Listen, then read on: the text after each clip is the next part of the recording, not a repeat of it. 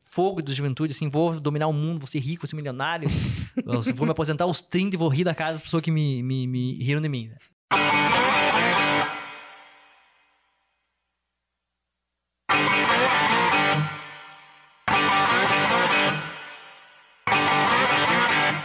Num oferecimento de Zuki Consultoria, registro feito e o mais novo Mentate Software House. Estamos hoje, dia 8, no episódio 8, hoje com o Fernando. Pô, cara aí da tatuagem maneiro pra caralho aí. Depois vai contar a história da tatuagem. Vai contar a história. Eu vou começar com a frasezinha que eu acho meio idiota, mas o programa me obriga. Eu obrigo. De acordo com a astronomia, quando você faz um pedido a uma estrela, na verdade você está vários milhões de anos atrasado.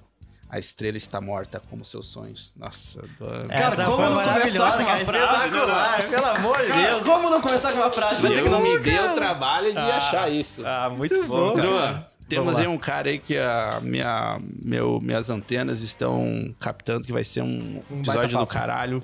Por favor, nos introduza esta pessoa aí que cara, está na Vou mesa. trazer da melhor maneira possível. Boa parte das pessoas que eu conheço hoje estão na área de tecnologia só estão lá por causa desse cara. Eu só estou na área de tecnologia por causa desse cara. E o mais legal, de todos os alunos de ciência da computação que eram meus amigos, consideravam ele o melhor professor de ciência da computação. Então, cara, melhor introdução possível, assim, é uma pessoa de um coração muito bom. O professor Fernando deu aula para nós na Federal, ali na, na UFES, na Universidade Federal da Fronteira Sul. Seja bem-vindo ao Talks, professor. Obrigado. Ah, eu, eu, fico nervoso, assim, cara, cara, eu tô vendo, eu tô nervoso. Eu tenho que dizer ele que... me avaliou, ele me deu nota baixa. Cara, eu vi isso, né? Um negócio assim que toca o coração, vi, né, cara? É, ficou vermelho, cara. Pô, cara, é um negócio muito... Vascularização do seu cérebro. Eu acho que a gente só entende o que, que a carreira é de professor quando tu vê as pessoas assim que tu de alguma forma tocou, é. cara, consciente ou inconscientemente, vê a vida, as pessoas seguindo, você, Eu dei os parabéns pro professor meu, o professor Marcelo, baterista do, do Camarão Pistola. Pô, gente boa pra caralho. Baita me... nome, Camarão Pistola. É, Pistola. ele, depois, eu me, me lembro o que que é, acho que ele ganhou uma homenagem lá da, da universidade. Eu disse, pô, cara, que bom você ter sido meu professor, porque eu aprendi muito, porque além da, da sala de aula, aquela parceria que vai fora e você aprende com ele de vida. Cara, e acho que esse é um dos objetivos aqui do, do, do programa, que eu gosto de frisar, de, que a gente troca... Um, não, deixa, eu terminar, cala a boca. Ah. Que é a gente conseguir trocar essas experiências, porque é muito legal, porque é só com os erros, fracassos, mas aí vem os acertos e esse é o legal. E por isso eu fico feliz de trazer gente. Quando o Duan me falou sobre você, Fernando, fiquei bastante assim animado que você tinha bastante coisa. Então assim, eu quero que em cinco minutos você conte sua história de vida. Resume. Cara, eu posso começar dizendo que quando eu fui convidado para participar aqui, eu fiquei muito emocionado. Falei, cara, esse podcast é muito massa. Porque ele fala da vida real. A vida das pessoas, ela é o lado B. A gente vive o lado B. Daí, de vez em quando, tu chega no lado A e as pessoas vêm, né? Mas é, é só o que elas veem. Porque o dia a é. dia tu tá vivendo o lado B, né? E uma coisa que eu aprendi é que se tu tá fazendo uma coisa que tu consegue ter um sucesso assim, imediato, rápido, provavelmente aquela coisa não valia a pena de ser feita. Um negócio muito fácil, uhum. tem nenhum desconhecimento, é uma vida meio tranquila. Não sei tranquila, assim, mas meio sem, sem nexo. Meio blazer. É, e quando eu soube desse podcast aqui do Betalks, eu falei, cara, é exatamente isso que a gente precisa. Falar as coisas, os perrengues, mostrar o lado B das coisas que parecem muito massa. Daí quando o Duan faz essa descrição de mim, assim, eu penso, pô, cara, nunca imaginei, e até me sinto meio assim, um, nem é tudo isso, né, cara? Eu, não, eu, eu agradeço de, de, coração mesmo, é um privilégio enorme na minha vida poder, tipo, ouvir isso, né? Ser tocado por, por pessoas que eu já uh, encontrei no, no passado, assim, e de uma forma a gente interagiu. Em, em, poucas linhas na minha vida é o seguinte: eu nasci no interior do Rio Grande do Sul, Palmeiras das Missões, uma cidade minúscula. Pô. Meus pais eram do interior de Santa Maria, mas eles foram para Palmeira procurar outras oportunidades. E eu cresci lá até meus pais se divorciarem. Eu era adolescente, mais ou menos, já faz, fiz o primeiro ano do colégio lá e meus pais se divorciaram nesse momento, assim, e eu tive que me mudar para uma cidade maior, que era Santa Maria. E imagina um cara que vem do interior, interior, né? Tudo bem que Palmeiras Missões era uma cidade, uma uhum. cidade, mas é turística, né? Tem, tem, é lá que tem as, as igrejas, o negócio? Não, né? Não. Cara, Palmeiras, a atração turística que tinha era a Torre da Serriteira. O negócio ah, maior tá que tinha na cidade. lá com as missões. Isso, ah, Palmeiras. Desculpa. As, São Miguel das Missões, que é mais pra baixo, tem as ruínas, que daí é legal. Entendi, entendi. Confundi, confundi. Eu as Palmeiras... Um não, eu já fui com a escola, cara. Palmeiras tem o Caribe da Canção Gaúcha, que é um atrativo lá, que o pessoal faz tipo um, um acampamento é. gaúcho e tal. Ah, Esse legal. é um atrativo legal. Mas enfim, Palmeiras é uma cidade bem pequenininha e eu me mudei pra, pra Santa Maria. E daí quando tu chega lá e, tipo, tu não tem mais amigo, né? Porque tu saiu do Palmeiras. Fui pra uma escola que em Palmeiras era considerado um excelente aluno. Cheguei numa escola e, graças a minha, minha mãe e meu pai, sempre investiram bastante na nossa educa- educação, então eles pagaram uma escola particular pra gente em Santa Maria. Não que escola pública não fosse uma coisa legal, mas Sim, eles queriam, sim. não tinham medo que ficasse em greve, aquela coisa toda. E eu cheguei lá e eu era, tipo, um dos piores da turma, assim. Isso, isso aconteceu comigo, cara, e em Santa Maria. Em Santa Maria também. Olha aí, ó. Caralho. E, e tu chega lá e pensa, pô, eu achei que lá eu era bom, e tu chega aqui e tu não é ninguém, né? e tem que correr atrás da máquina, Meu fazer o primeiro negócio semestre da universidade, nunca tinha tirado uma nota abaixo de 7 na escola inteira. Cheguei em ciência computação, no primeiro semestre eu tirei 2 em... Cálculo, deve ser cálculo, Não, álgebra. o CAIME era... Circuitos, sistemas digitais. Circuitos digitais, cara. Eu falei, caralho, eu tô não esperaria nada de você, Deus. Cara, Mas mas eu, eu eu, verdade, velho, eu saí daqui na escola pública, que era assim, era um bom nível. Tinha gente que passava, só estudando aqui, passava em URGS e tal. Eu fui pra Santa Maria também com, nossa, tinha prêmio Nerdão da assim, sala. tinha prêmio de melhor aluno do- da escola, eu tirei duas vezes.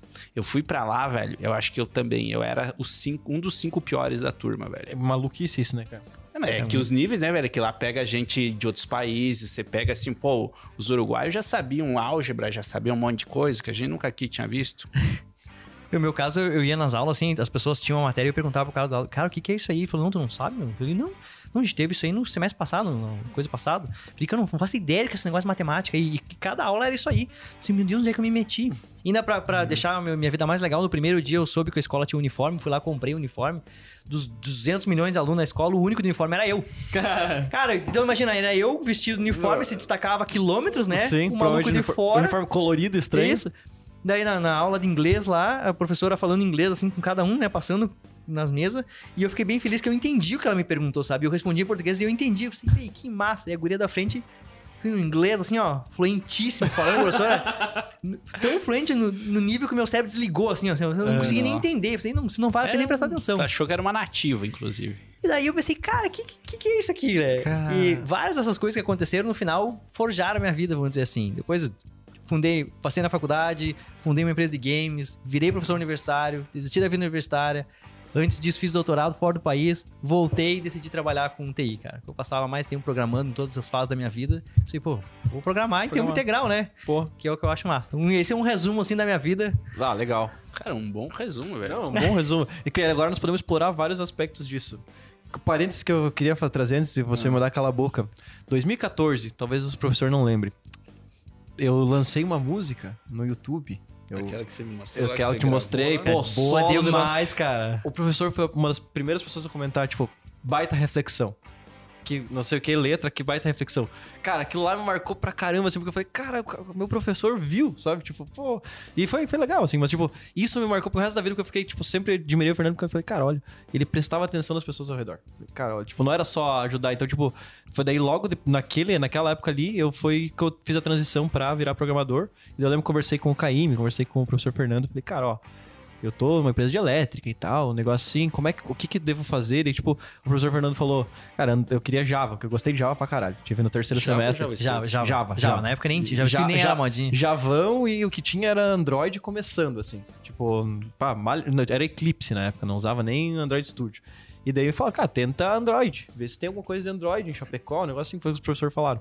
E daí ali que eu fiz a migração, por isso que eu falo que é o responsável, porque eu, a matéria de Java eu fiz com o Fernando, gostei pra caralho. Eu falei, cara, eu quero, pro- quero programar na minha vida, como é que eu faço pra fazer isso aí? Daí eles que deram os conselhos, tipo, cara, tenta achar uma Que empresa massa. que faz Java e tal. Então, é bem isso. Às vezes tu, o professor é o cara que te guia, nem- às vezes nem sabe a diferença que faz, né? Tipo, Isso. essas, pequenas coisas de olha quanto me marcou 2014 me marcou porque, cara, olha, tu- tua música é legal. Tipo, eu não segui pra aquele caminho, mas aquele lado de tipo, ó, o professor tá apoiando, cara, fez toda a diferença. Cara, você falou uma palavra, uma palavra bem importante. Guia, velho. Eu acho que é isso que a gente falta em muitos momentos da vida. Uhum. Por isso que talvez virou aquele treco assim, acha um mentor. E, Uhum. e em alguns momentos da vida é muito importante alguém te guiar, porque às vezes, cara, você tá aqui. É só você que pode tomar a decisão, assim. Então, é muito importante você estar cercado de gente, assim, muito capaz e que se arriscou. Pra se inspirar, pra saber pra onde ir. né? É, cara, porque às vezes você trocar uma ideia. Eu tive recentemente um negócio aí que, que um amigo me ajudou, eu, eu chamo de amigo, o Leandro. E, cara, num papo, assim, poucos papos, assim, e tipo assim, cara, é, converse com o teu eu do futuro e peça onde é que você quer estar, velho. E você começa a martelar, você fala, pô, verdade, cara, onde é que você tá? O que, que você quer fazer? E foi aí que eu também fui comecei no mundo de programação, cara. Cara, eu fazia isso na aula. O- teve um momento, não sei se eu já tava nesse momento da minha vida, que eu- quando eu dava aula na, na- na universidade, Uhum. tipo, eu meio que era o reflexo dos meus ex-professores. Eu fazia aquilo que, eu, que eles faziam no passado, Te que eu achava legal, né? E numa altura do campeonato, eu acordei de manhã e pensei, cara, eu tô fazendo o que as pessoas fazem. E será que é o certo? Eu sou eu, vou fazer o que eu quero, o que eu acho que é certo. E daí eu comecei a fazer umas paradas mais ou menos assim, tipo, chegar na aula e, e fazer o pessoal escrever coisa no- nos papelzinhos, tipo, ah, vamos mandar uma mensagem pro, pro teu eu do passado, só que tu vai escrever do futuro. A gente fez isso na aula de jogos. isso, é, tipo, por que, que tu, qual que é a tua desculpa pra te não estar aprendendo um idioma novo agora, por exemplo? Ou qual que é a tua desculpa do sei o quê? O que, que tu se imagina? O que, que tu tá fazendo daqui cinco anos? E por que, que tu não tá nesse caminho agora? Tipo, se, se desculpa pro teu eu do futuro que vai ler esse momento agora, né? É, tipo, essas, essas viagens pro cara pensar assim, refletir, né? É muito legal, não tem nada a ver com papo de coach, cara. Acho que é, é bem mais de você se conhecer, porque a gente não se conhece. Eu, quando criança, eu lembro que até hoje tá enterrado lá do lado de casa. Eu e meu vizinho, a gente botou um monte de te- tesouro e a gente escreveu um monte de parada. Uma eu queria um dia pegar do- uma... Imagina o que Cara, vale uma eu coisa queria dessa pegar hoje. uma reta escavadeira um dia, velho, e lá pro problema é que tem duas casas construídas, eu teria que demolir elas. Mas eu queria um dia poder comprar elas e demolir pra, Pra Só achar. pra, pra achar. Só pra achar. As cápsulas do tempo é um negócio muito da hora, né? É muito eu, massa. É, eu, eu- professor que me indicou a fazer isso. Então já fazem. Agora vai ter o, décimo ciclo, então tenho 30 anos. E fazem 10 anos que eu mando e-mail pra mim mesmo. Todo início do ano, pô, do ano, querido do ano do futuro. Como é que estão as coisas aí? Espero que tu tenha conseguido fazer isso esse ano. Esse ano passou isso. Cara, teve um ano que eu falei, espero que tenha dado certo com tal pessoa. Nem lembrava quem era um ano depois. tipo, eu tava todo, tipo, saí com a menina uma vez, achei que ia casar e ter filho com ela. Tipo, depois no ano depois nem, não tinha nada a ver. Quem não sai com alguém Quem, né, acha cara? que é a pessoa da Mas, vida. cara, é muito legal reler um ano depois. Então, tipo, e daí depois, ó, uns cinco anos atrás, eu- há quatro anos atrás, agora vai ser o quinto ano, eu comecei a externalizar. Então eu faço um resumo daquilo e eu posto, galera. Era isso que eu tava pensando nesse dia, e isso que eu tô pensando pra esse ano, e isso que eu aprendi. Cara, quem quiser ver o que é, tipo, quem quiser. E daí eu posto no Instagram, assim, Nossa. tipo. Então, é, eu conheci uma, uma pessoa muito importante pra mim, assim, por causa disso. A pessoa veio e falou: caralho, que texto massa, Obrigado, cara. Edu. E daí a gente virou amigo. Não, não, não, é- não foi o Vitor.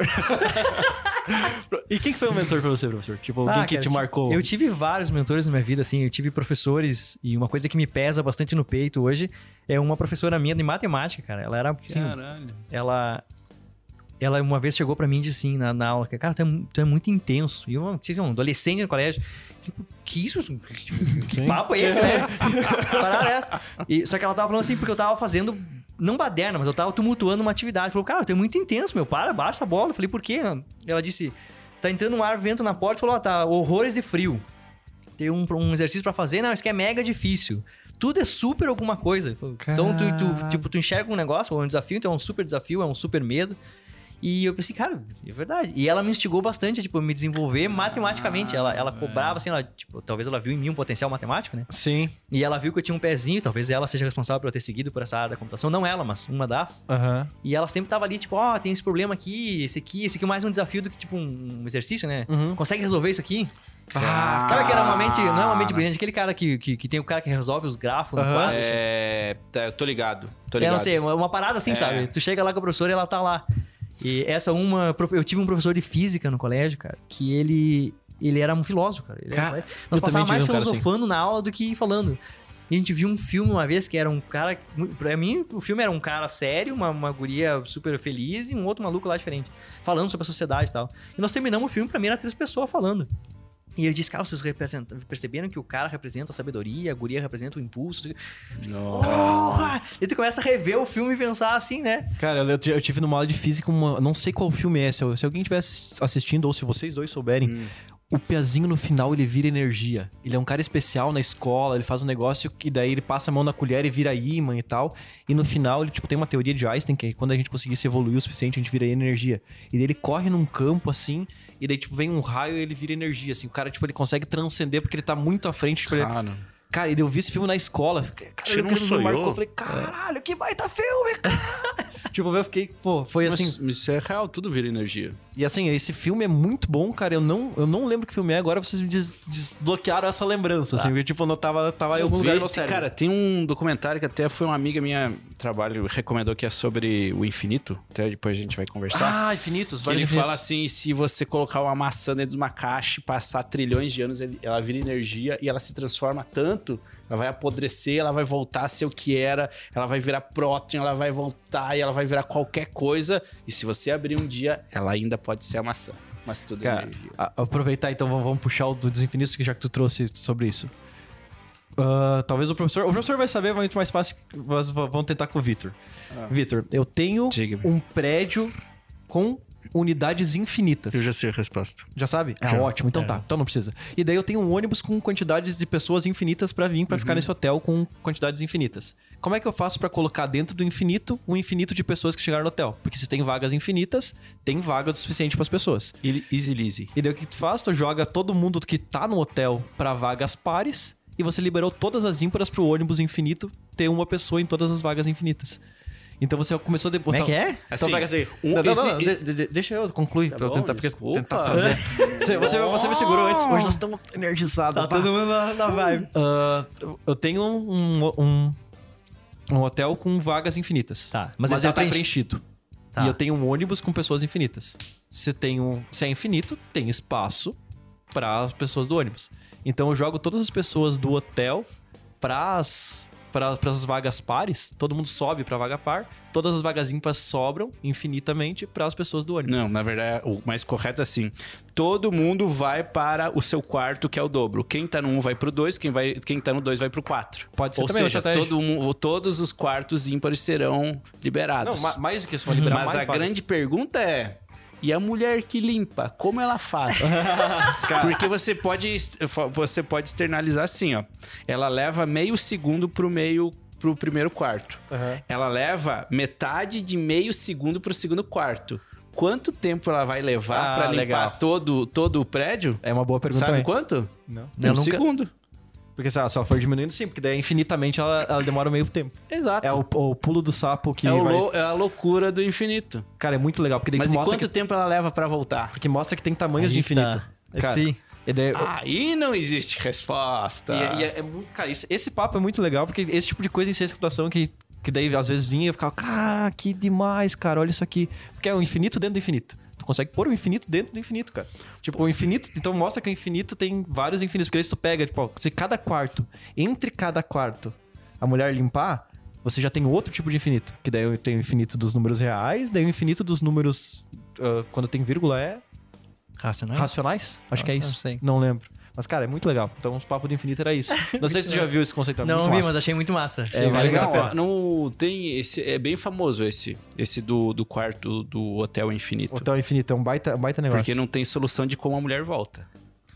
E daí vem pras NP Completude. Porque no esse final coisa. ela tá tão rápida que ela deve desaparecer, É. né? Ela deve virar mais. Ela deve chegar no limite da velocidade É. da luz e não tem mais é, como parar. porque nada pode ser mais rápido que a velocidade, né? Mas aí que tá, ela viajou tanto. É, muito massa. Muito legal. bom, muito bom. Cara, mas aí eu queria te perguntar, Fernando, qual foi a coisa assim, então, nesse sentido que a gente tá conversando, que mais te, instigou a escolher a tua profissão? Cara, essa é uma pergunta que pra maioria das pessoas é difícil, mas pra mim, não sei, ela parece meio fácil, assim. É, eu era pequeno. Eu era pequeno e eu queria ser médico. Eu não queria ser médico porque eu queria ser médico. Eu queria ser médico, as pessoas falavam que ser médico era uma boa profissão, né? Mas também não queria ser médico porque eu ia ganhar bem e tal. Sabia que era uma boa profissão e eu tinha que ser, ganhar, ter uma boa profissão- na vida. E eu pensei, ah, um dia eu vou ter um consultório, eu vou ter uma secretária que vai cuidar dos pacientes que vai chegar lá, e eu vou ter um PC e um dia eu vou ficar jogando Quake. Sabe Quake, o jogo? Não sei se você com certeza, velho. E eu só falei essa frase porque eu fazia um cursinho de informática para primeiras missões na Digitec. Digitec, cara. Fui lá fazer um cursinho de informática, aprender a mexer no Windows 3.11. Certeza que as pessoas que estão aqui ouvindo, ninguém nem Não sabe o que, que é, nem, nem imagino que seja. Nas primeiras aulas ela mexia no Paint, ou o que for do Paint na época, pra te ganhar destreza com o mouse. Sendo que a gente não tinha conhecimento. Aham. E daí eu ia lá e ah, hoje é a aula do mouse, hoje é a aula do gerenciador de arquivos, hoje é a aula não sei o que. Um dia eu cheguei lá e tinha um maluco no PC, assim, cara, um, um figuraço, assim, e as coisas se mexendo na tela, assim, uns joguinhos, coisas tirando. Falei, que que é isso, meu? Isso é Quake, cara.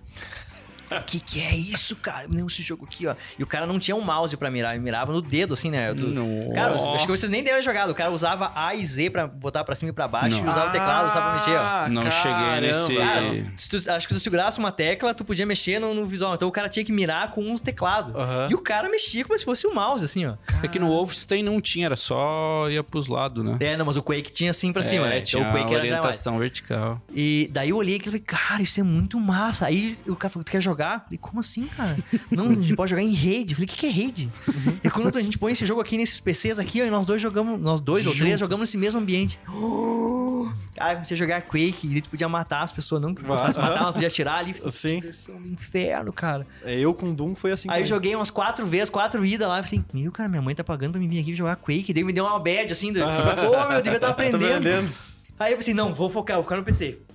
Aí um dia eu fui lá pagar pro professor, Leonardo é o nome dele, cara. Fui pagar o professor e, o- e o Leonardo, não sei porquê, cara. Devia ser um, um garotão, na minha, época- na minha época eu achava ele bem velho, né? Mas ele devia ser um baita garotão. E ele falou, olha aqui, cara, eu tô, tô ajustando um negócio aqui, tô corrigindo um bug do nosso software financeiro. Eu falei, como é que é isso aí, cara? Tá vendo essas telinhas aqui, umas telinhas azul em Clipper. Uns negócios assim que tu abria, tipo uns negócios de, de- de terminal. Eu que fiz isso aqui, cara. Aqui, ó, mexe aqui, salve. Eu falei, que? Como é que é isso aí, cara? E não, que eu programo. O que, que é programar? Não, eu escrevo esses, esses códigozinhos aqui e aparecem essas coisas na tela. Eu falei, cara, me ensina isso aí, meu. Cara. E daí ele chegou num PC e falou: Não, tu digita esses comandos. Cara, Clipper é uma linguagem maluca, lá tu botar um comando e daí ele desenhar um quadrado na tela. Ele não me ensinou nada, não ensinou variável, não me ensinou conceito nenhum. Só falou: tu põe esse comando e aparece um quadrado. Se tu mexer aqui, ele troca a cor. E daí eu escrevia os comandos assim, ó, um depois do outro, né? Quando rodava, aparecia tipo um quadrado aqui, um quadrado aqui, um quadrado ali. Eu dava o, o- o- compilava, O- o e botava. isso e ele fazia. E o que massa? E fazia o outro. Tá, tá, tá, tá, tá, tá, tá, agora vermelho. qualquer- E eu passei horas ali, ó. Aí um dia eu vi o filme do MIB, sabe? O Aham. Homem de Preto. Sim. E tem uma cena que o cara busca no computador lá o Kay pra ver a ex-mulher, ele busca pra ver lá, né? E dá o zoom no planeta Terra. Falei, eu vou fazer esse sistema, cara. Cara. Vou fazer o, o Na minha época era o, Aham. Google Maps, nem existia, né? Oh. Falei, eu vou fazer esse negócio do M do Homens de Preto em Clipper. Cara, e eu programei um negócio pra desenhar os, os quadrinhos da rua, assim, ó. Na minha cabeça eu ia mapear a cidade inteira, Palmeiras Uhum. Missões. E no máximo eu tava desenhando uma rua, né? Mas na minha cabeça era aquilo ali. Então, mim, Inventou o Minecraft. Exato, pra mim, pra mim foi meio, tipo, natural. Quando eu fiz uma prova na faculdade, na colégio, pra ver, eh, tipo, habilidades e coisa, né? Eu marquei errado o teste, assim, eu, eu não marquei o que eu gostava. Eu marquei só absolutamente o que eu faria. E daí deu engenharia mecânica, coisa assim. Pô, eu também, cara. No viagem, porque ninguém me instruiu o que, que era. Mas daí meu, meu graças, né? Um amigo meu, o Bruno, que é um, fez faculdade comigo, estudou comigo. Falou, cara, tu fez errado, meu, tu, tu não bloqueou nada que te interessa. Tu marcou só coisas que tu realmente baixaria a cabeça e faria. Essa não é uma decisão agora. E o dele tinha dado computação. Olha E só. eu e ele, a gente era muito parecido. Que doideira. E eu já tava inclinado, assim, pra fazer computação. Então eu nem sabia o que era fazer computação. Mas como eu gostava tanto de PC, assim, foi o que Sim, o que me, caminhou. me, me encaminhou, assim. Vá, que Tu da hora. sabe que eu, cara, os meus primos, desde quando eu era criança, assim. Eu lembro que o primeiro computador lá de casa, né, a gente comprou num, com consórcio. Tinha que fazer um consórcio pra comprar. Sim, tá louco. E os Era. meus primos, eles faziam ciência da computação. Eu lembro que eles traziam, assim, uma documentação de ASP, traziam um monte de coisa, de Delphi, assim. Ô, Vitor, tu não quer? Porque eles sempre, eu sempre tava preocupado com os jogos, né? Vinha Uhum. disquete, né? NASCAR, assim, um monte assim. E disse, não, eu não quero saber disso aí. E, cara, eu pensei, cara, eu poderia ter aprendido desde aquela época. E eu, assim, eu, eu sempre tive, assim, esse contato. E daí, depois, lá, velho, eu lembro que daí minha mãe falou, ó, vamos fazer um teste de orientação profissional, né? Porque, mas eu já, eu lembro que eu já falava, ah, vou fazer acho que eh, engenharia mecânica. Obviamente, eu fiz o teste com a mulher, deu que? Engenharia mecânica. Tipo, cara, toda pergunta que ela fazia. Engenharia isso, mecânica. Isso aqui tem a ver com engenharia mecânica, então eu vou nessa. e eu ficava pensando, cara, por que, que as pessoas fazem o teste? Porque vai dar obviedade. É, eu nunca fiz, cara. Nunca fiz esse teste ainda. É bem legal, cara. Eu acho que é isso. interessante fazer pra pessoas até abrir a cabeça, assim, ver possibilidades. Olha só. Mas essa é uma decisão que eu acho que a pessoa deveria tomar, sei lá, deveria terminar o colégio, ser obrigado a trabalhar, qualquer coisa. Tipo, tem que trabalhar em uma. Não uma profissão que talvez tu vai exercer pro resto da tua vida. Mas trabalhar, ver como é que é o dia a dia de, de, de profissão, ganhar um Real. corpo mental, ficar maduro e daí pensar, ok, agora eu vou escolher o que eu vou fazer da vida. É, Eu, eu sempre tive a sorte de poder pedir pras pessoas. Então, tipo, quando eu fiz eu fi- o primeiro curso, eu falei, cara, tinha 14 anos, eu falei que ia fazer, pedi pro professor de física também, que daí, eu- né, o cara, eu falei, ah, tem o Senac que tem curso que tu pode ser menor aprendiz. Não sabia o que era, eu falei, mãe, quero trabalhar em ser menor aprendiz, dá pra fazer negócio, eu vou lá no Brasão pedir se tem trabalho. Daí, pô, daí eu tinha curso de informática dentro do Senac, é, tinha um monte de matéria. Pô, como é que faz pra. Eu gostei de informática. O Senai tem curso de informática, daí não tinha turma, tinha só de elétrica. Daí dentro de elétrica aprendi a programação ladder pra Aham. microcontrolador. Daí o professor Ovelha, eu pedi, cara, como é que faz pra ser programador? Cara, continua trabalhando em elétrica, mas tenta aprender sobre isso aqui. E daí eu aprendi a programar e fui ciência e computação. Então, tudo foi sempre o professor que chegava e pedia, cara, eu tô com isso aqui na cabeça, o que, que tu acha que tem que fazer? Baseado tá falando que eu acho que dá isso aqui. E eu, tipo, beleza. E saía correndo fazer. tipo, daí eu chegava depois do tempo, cara, e agora? Pra onde eu vou? Ô, o que que eu faço? Cara, vai, vai aqui, tá É ligado? legal quando você tem isso aí que, mais uma vez, é guia, né? É. Cara, meu primeiro emprego foi ser, foi dar aula de informática, velho, pra galera da cidade. Que E meu massa, primeiro cara. calote Mas era também. pequena, era, era pequena a cidade? Sim, tem Tu tomou um 5 calote? mil. Eu também, porque ele chegou na cidade, não lembro se eu contei já essa história, contei? Aqui no Contei. podcast? Não lembro. Enfim. Eu sou péssimo, Eu che- O cara chegou lá na, lá na secretaria, Sindicato dos Trabalhadores, falou assim, ó, tem Ah, alguém mais me ou con- tu menos... me contou isso aí. Tem mais ou menos alguém que manja aí de informação? Sim, o Piá dos Anões lá, vai lá. Aí o cara chegou assim, só tava eu, eu lembro que só tava eu em casa assim, bateu lá, pá, ó, tu não quer ganhar uma moto?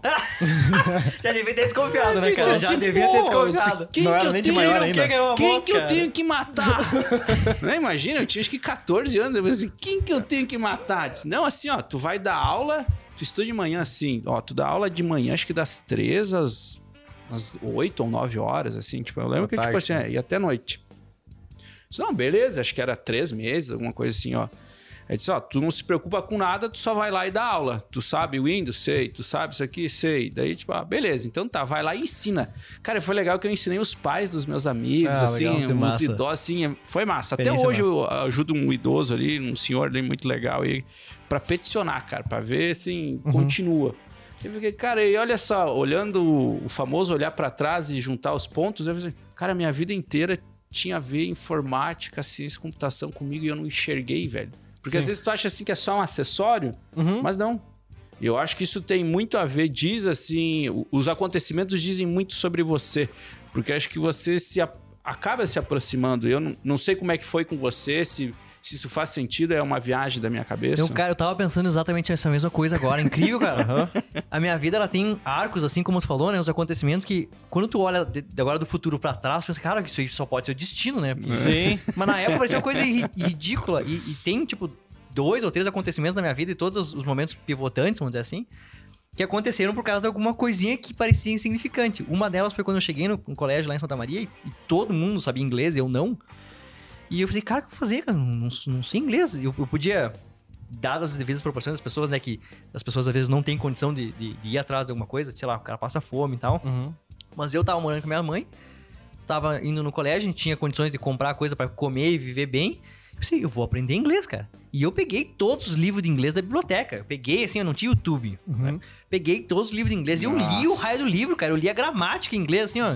Eu vou saber essa merda. Uhum. E não porque é, é, eu queria ser uma pessoa melhor. Tinha um fogo em mim que pensava, não, esse pessoal, cara, esse pessoal não vai pisar em mim, sabe? Coisas, uma Ah, coisa assim. nossa. é, de- anos depois na terapia eu aprendi que a pessoa nunca quis pisar em mim, né? Era eu que enxergava o Não, do- você do você enxergava competição em tudo. Isso, não era competição, mas eu achava que parece que as pessoas estavam me, me- me- Não me ofendendo, mas parecia que as pessoas estavam me atiçando pra alguma coisa, sabe? Sim, perfeito. É como se elas estivessem me afrontando. Tudo era pra ser uma afronta. Eu acho Ah. bom, às vezes, assim, cara, porque eu vejo os caras foda, eles são assim.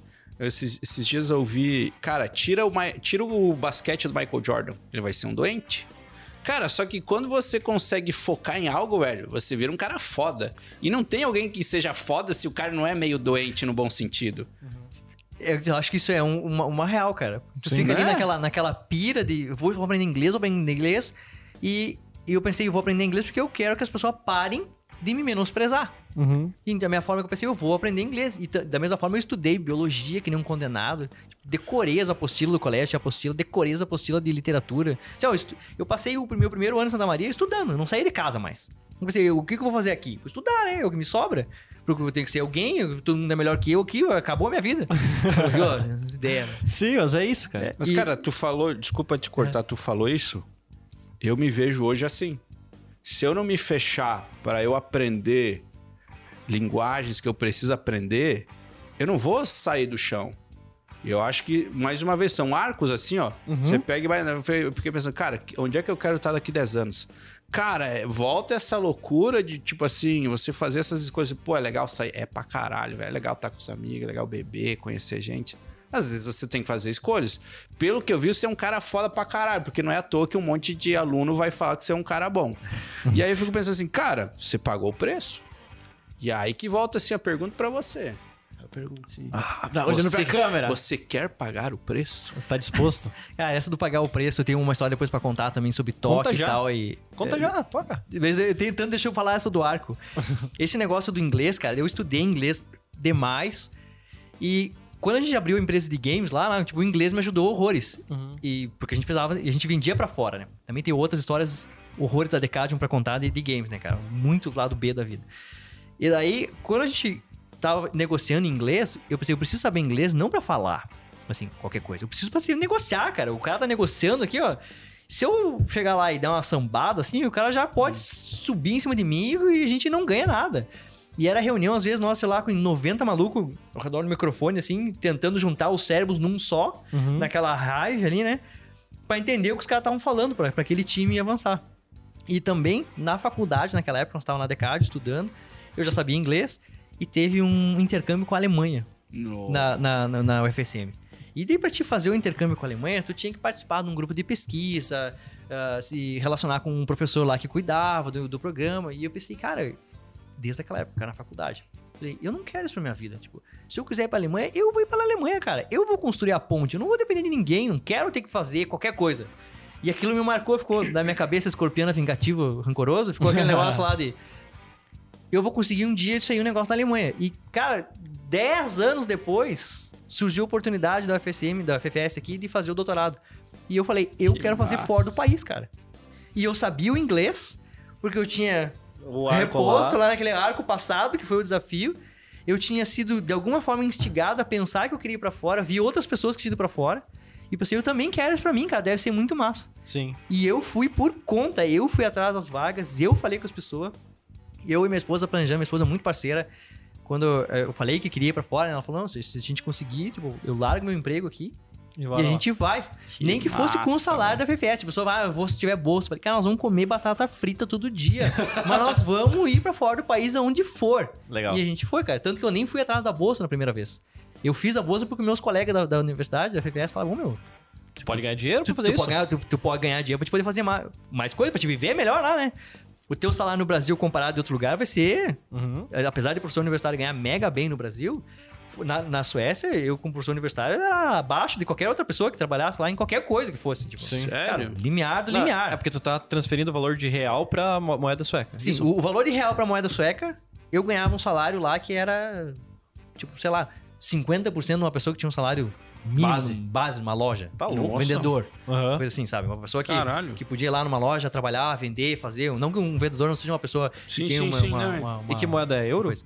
Lá é, é coroa sueca. Coroa sueca. Pô, eu achava Mas que ganhava bem Um professor cara, lá. uma- um cara que não tem que ter. Não, mas que ele ganhava do Brasil e daí transferia pra lá. É isso. Então eu, eu ganhava em reais no Brasil e transferia pra lá. E daí eu- nós ia viver com o dinheiro que ele ia Por tá isso que eu lá. tava fudido. então. Aí eu pedi a bolsa e me deram a bolsa. Falei, cara, que massa, me deram uma bolsa. Então eu vivia com a minha bolsa e com o meu salário. Somando esses dois, eu ainda ganhava menos do que uma, que uma pessoa. pessoa base. Cara, ganha o quê? 60% do que uma pessoa ganhava base agora? 60, 70?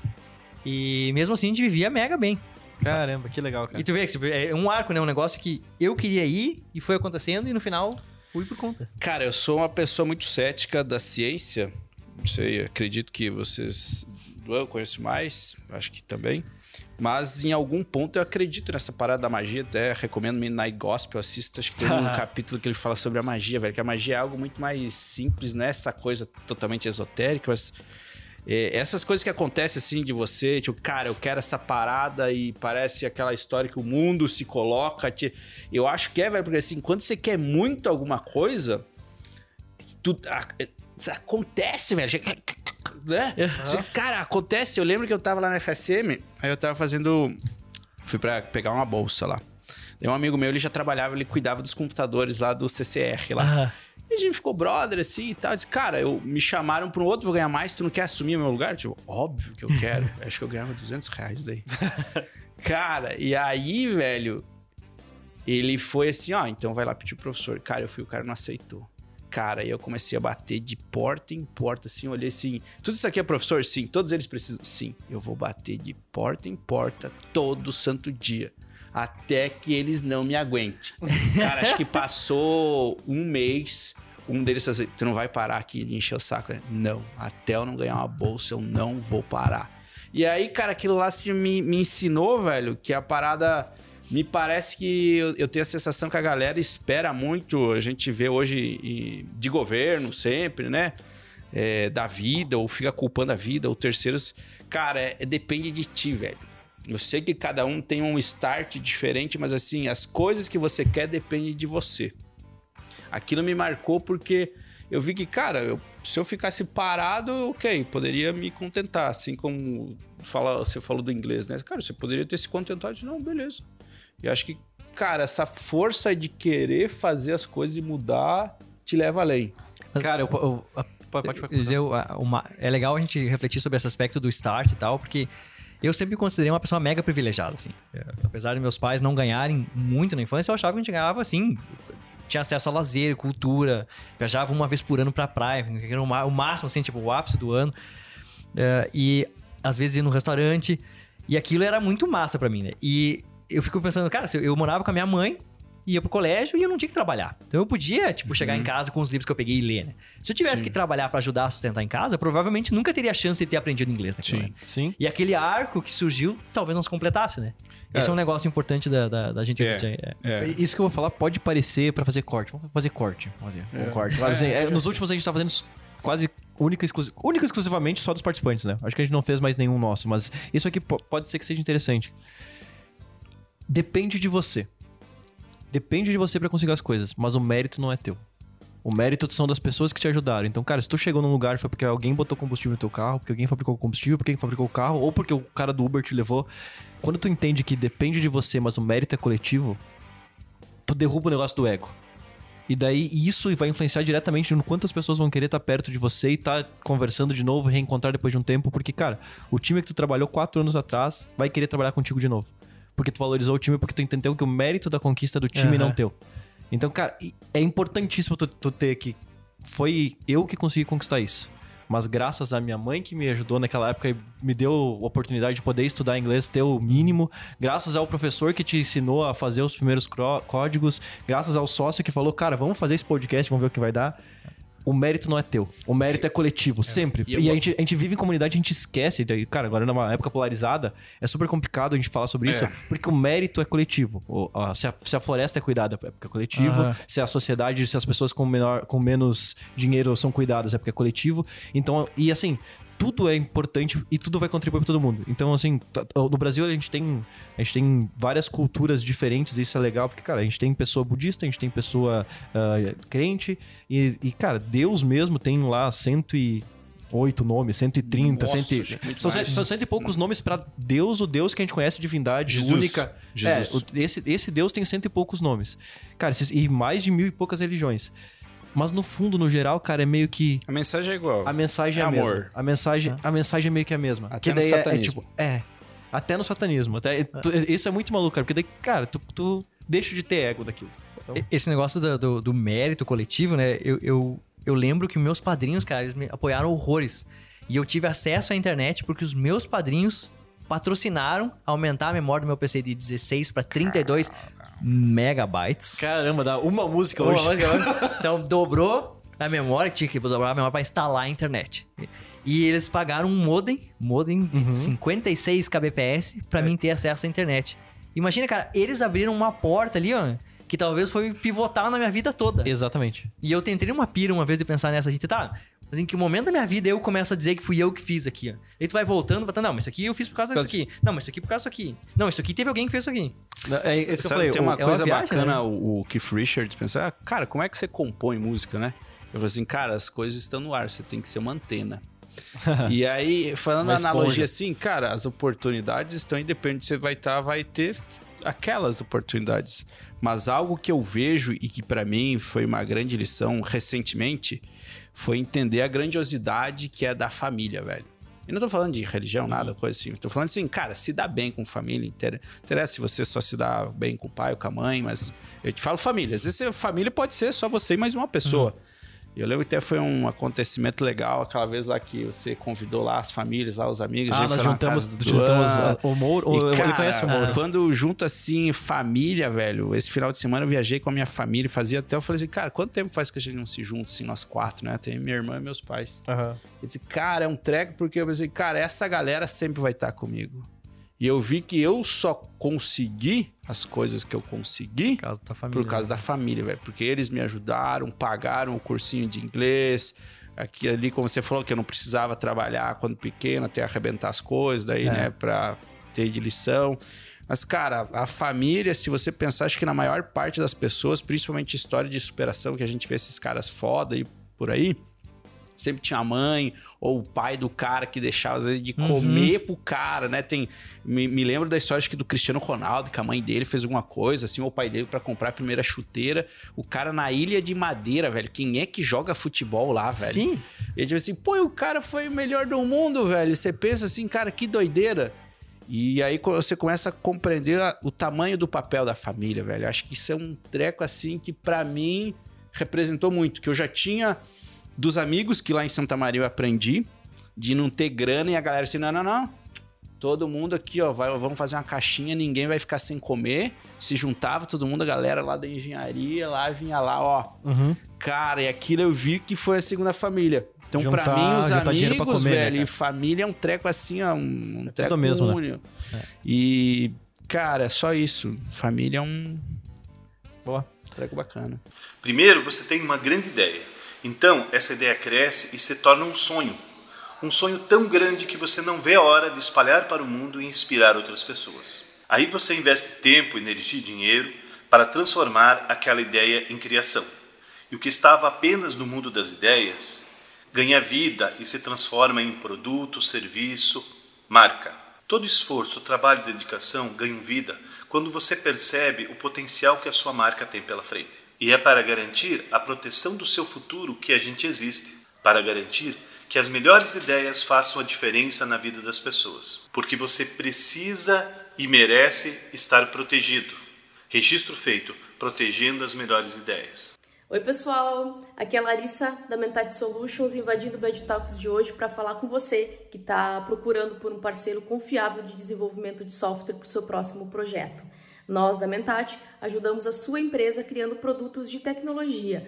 Temos um time de desenvolvimento de software experiente que pode te ajudar em todas as necessidades de desenvolvimento de software. Nós também somos especialistas em desenvolvimento de aplicativos web e mobile, então a gente utiliza as melhores práticas de mercado. Se você está construindo um projeto ou até mesmo está precisando de apoio ou precisa criar algo do zero, nós podemos te ajudar. Entre em contato com a gente, saiba mais.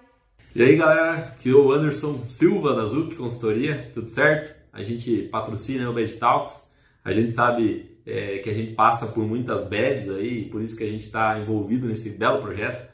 E hoje eu vou falar um pouquinho sobre a Zuc, né, de uma forma bacana aí, a gente ajuda as organizações a prosperarem, né, e por isso que a gente está patrocinando o Bad, porque a gente quer ajudar ainda mais através da consultoria, né. E, e a Zuc, ela basicamente é uma empresa de 25 anos de mercado, tem mais de 400 clientes atendidos aí, bem mais de 800 planejamentos e projetos já executados. E nessa jornada aí a gente foi absorvendo algumas áreas é, de, de, de, desenvolvimento nas empresas, né? Então a gente tem uma área bem forte que a gente trabalha a estratégia e inovação, então toda a estruturação do planejamento estratégico, a visão de futuro das empresas aí, a própria pivotagem desse negócio através do ciclo de inovação também, né? É, temos uma área de análise de viabilidade, então a área de é, basicamente para a gente entender o valor das empresas, é, o, fazer um plano de negócios, né, sobre uma expansão futura, né, de, de, alguma forma. Temos uma área de gestão produtiva, onde a gente otimiza a produção, a operação dela através de processos e métodos é, de Lean, né, de melhoria contínua, né, como um todo. Temos também uma área de governança corporativa, e nessa área a gente estrutura a alta gestão da empresa, é, toda a assembleia de sócios, conselho de administração, conselho fiscal, e a gente participa também como conselheiro em alguns negócios, né? É, temos também uma área de gestão financeira, onde a gente estrutura todas as finanças da empresa, e uma última área, que é a área de M&A, a área de compra e venda de empresas. Então, um pouquinho do que a gente faz aí, de uma forma bem breve, a gente acredita, assim, é, que tem como fazer diferente, e por isso que a gente quer ajudar essas organizações a prosperarem. Puxa uma pergunta para nós voltar, para puxar outro... Outro, cara, eu tenho vários lados B pra contar dessa, desses Tra arcos aí da Traz Decade. alguma cara, aí. Ficou... Pô, você ganhou dinheiro com o jogo ou não ganhou? Essa, essa daí eu acho que é os mais legal, cara. A Decadium foi pra mim uma, a melhor escola que o cara pode ter, assim, ó. Quando eu entrei em computação, tipo, como eu falei, eu não queria nem saber o que que era. Só queria saber de PC, porque eu sabia que PC era legal. E quando eu comecei a trabalhar lá, no meio da, da, da universidade, assim, tipo, eu, eu, passei numa bolsa do PET, que, que pagava mega bem, assim, a bolsa pro cara fazer, tipo, projeto de pesquisa, extensão, qualquer coisa. Era um negócio bem focado a inventar coisa. E eu já tinha ficado mega feliz, e no PET, eu conheci um, uns dois que foram sócios meus, né? Que estavam terminando o curso e falaram, cara, nós queremos. Nós tivemos uma aula de empreendedorismo e nós sabe, aprendemos esse negócio aí de, de fazer empresa e tal, e nós queremos fazer uma empresa de games. E, cara, quem vai dizer não pra uma história dessa, né? Não, Ele tá veio me louco? convidar. Só pra gente situar em que ano isso, Fernando. Isso, cara, que ano foi isso aí? A Decade. de- é, é, o convite deve ter sido em 2000 e... Eu entrei em 2003, 2004, 2005 por aí. No... Aí chegaram assim, vamos fazer uma empresa de game? Vamos. E daí, fizemos e eles já tinham ido lá no empreendedorismo, sabiam que tinha um negócio da incubadora. E falaram, nós, nós, nós vamos começar bem, né, cara? Eu, eu nem sabia o que, que era. Pra mim, eu queria fazer jogo só. E daí vamos, nós vamos ter que entrar na incubadora lá de Santa Maria. E daí nós fizemos o, o negócio, Projeto, escrevemos no tal. edital, tal, lá, lá, passamos. E daí a gente sentou na sala, cada um trouxe uma mesa, um trouxe um PC, outro trouxe uma cortina e botamos lá, cada um todo mundo se olhando. Tá, e agora vamos fazer jogo, vamos. E nós tava discutindo na primeira reunião lá, cara, O que que tem? o, o- o que. Se Qual nós, a se nós ia usar lista encadeada ou lista simples. pra quem não é da área de TI, cara, lista encadeada ou lista simples é tipo, se nós vamos usar linho ou, ou sei lá, linha mais Ou grossa cedo. ou linha mais fina na camiseta. Aham. Só que ninguém quer saber, cara. Quem quer saber quem é a camiseta, que tipo de camiseta que tem na camiseta pra quem tu vai vender. Que personagem tá na camiseta? Isso.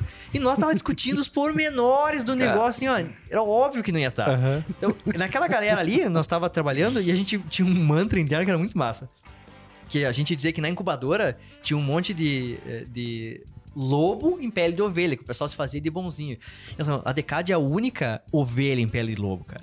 Porque a gente botava aquele capuz assim, ó. Tipo, a gente é multinacional, cara. A gente, a gente vende pra fora, cara. A gente vende games pra fora do Brasil. A gente faz games, a gente já botou game não sei o quê.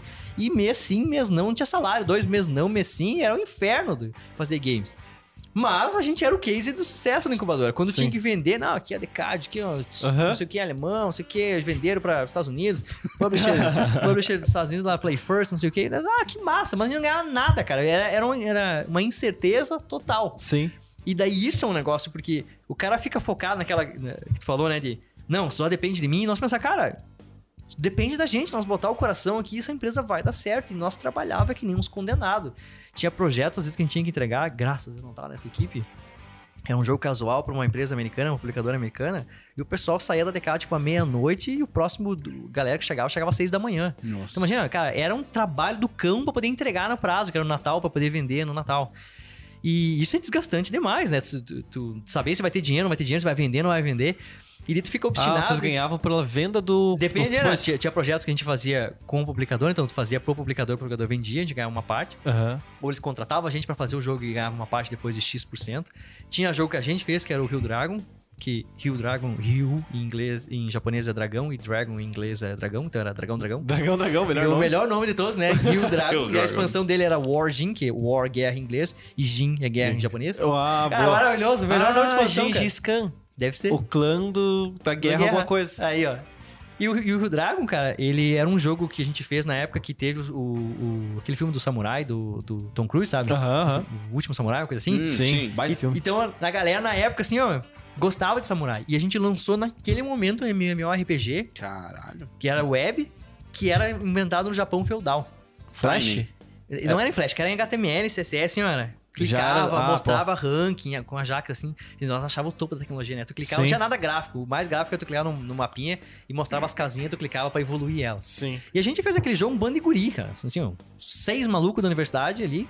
E fizemos o jogo e o jogo vendia. Nós pag- ganhava dinheiro, as pessoas pagavam pra jogar. Caramba. E a gente fez todos os negócios errado possível, assim, ó. Vamos ter que botar online. Não tinha noção de que ah, eu posso pedir dinheiro pra alguém pra, pra mim comprar um servidor, alugar um servidor e depois eu pago de volta. Não, não temos dinheiro nenhum, estamos tudo fudido. E aparece uma empresa lá, nós, nós, nós hospedamos pra vocês. Nós queremos só a modéstia quantia de 50% do lucro do produto. Beleza, seja, ótimo. Não temos nada, 50% do lucro. 50% de... E- de, e- e- ótimo. e- vamos, cara. Claro. Nunca tu vai vender por 50%. Nunca tu vai dar 50% do negócio. E daí eles ficavam ali sugando 50%, mas a gente tava lá. Não, não deu com o Rio Dragon, vai dar com isso aqui, com isso aqui. E tu fica mega focado. Por isso que eu me identifiquei com o episódio do Skyler. Teve um momento que eu pensei, eu, eu, o que, que eu tô fazendo, né? Porque a gente tava fazendo um monte de projeto pra fora do Brasil, Manhã, tarde, noite. trabalhando nem uns condenados, assim, ó, cara. Direto, assim, ó. Trabalhando que nem uns monstros. E às vezes tu tinha uma empresa lá que era umas coisas meio terroristas, porque o Brasil é barato pra comprar. Então a empresa fazia três, quatro contratos com a gente, que pra nós era um carro popular por contrato.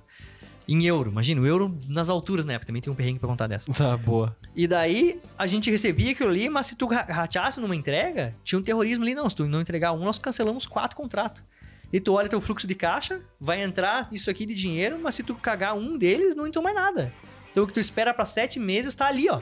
Na tua mão. Cara, daí isso dá afta, isso dá diarreia, isso dá dor nas costas que irradia pro peito, tu acha que tá tendo é, Sim. infarto. infarto, que nem o, o negócio do Skyler. E esse super focado, eu lembro que eu dei uma entrevista para o jornal do almoço lá do local, coisa assim, sobre dia do empreendedor, um negócio falando sobre incubadora. De novo, né? Falar com a Decad era maravilhoso. Aham. Bando de guri que fez um jogo e tá vendendo pra fora. Sim. Ganhou dinheiro? Não, mas é maravilhoso no papel. E aí a mulher fez, é, qual que é a tua meta? Eu pensei, ah, minha meta é chegar no meu primeiro milhão daqui a pouco. Cara, naquela época a Decad tava faturando sei lá o quê. Nós tava faturando por, eu não sei agora, eu posso falar o número que a Decad já fechou, né? Ela tava faturando uns 200 mil por ano, na época, reais. E nós tava com projeção de 600 mil naquele ano.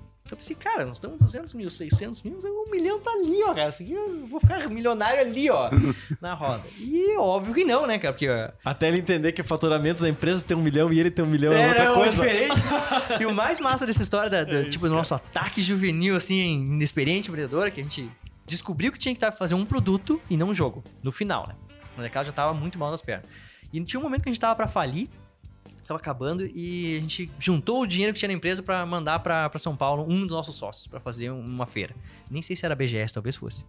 E ele encontrou no aeroporto um cara alemão. Caralho. Cara, não, isso é muito destino. Ah, Encontrou um maluco alemão, falou que, ah, não, tô indo pra feira, não, não sei, sei o que, o que é, né? O que, que tu faz? Não, eu sou pu- pu- publicador, produtor alemão de games. ah. E eu trabalho com equipes pra fazer games. Eu encomendo os games e conecto com os clientes europeus. Eu, eu faço games, mas eu não tenho quem faça e eu não vendo. Nossa. Vamos fazer junto, vamos. Aí o cara, muito esperto, cheio de negócio, falou: Não, cara, eu, eu, eu acho legal, conheceu a gente, pediu um demo, a gente fez o demo, cara, se matou fazendo o raio do demo, entregou, o cara gostou, começou a fazer um joguinho aqui, um joguinho ali pra, pra ProSieben, que é um canal alemão, que é tipo a Globo do Brasil, portal de games.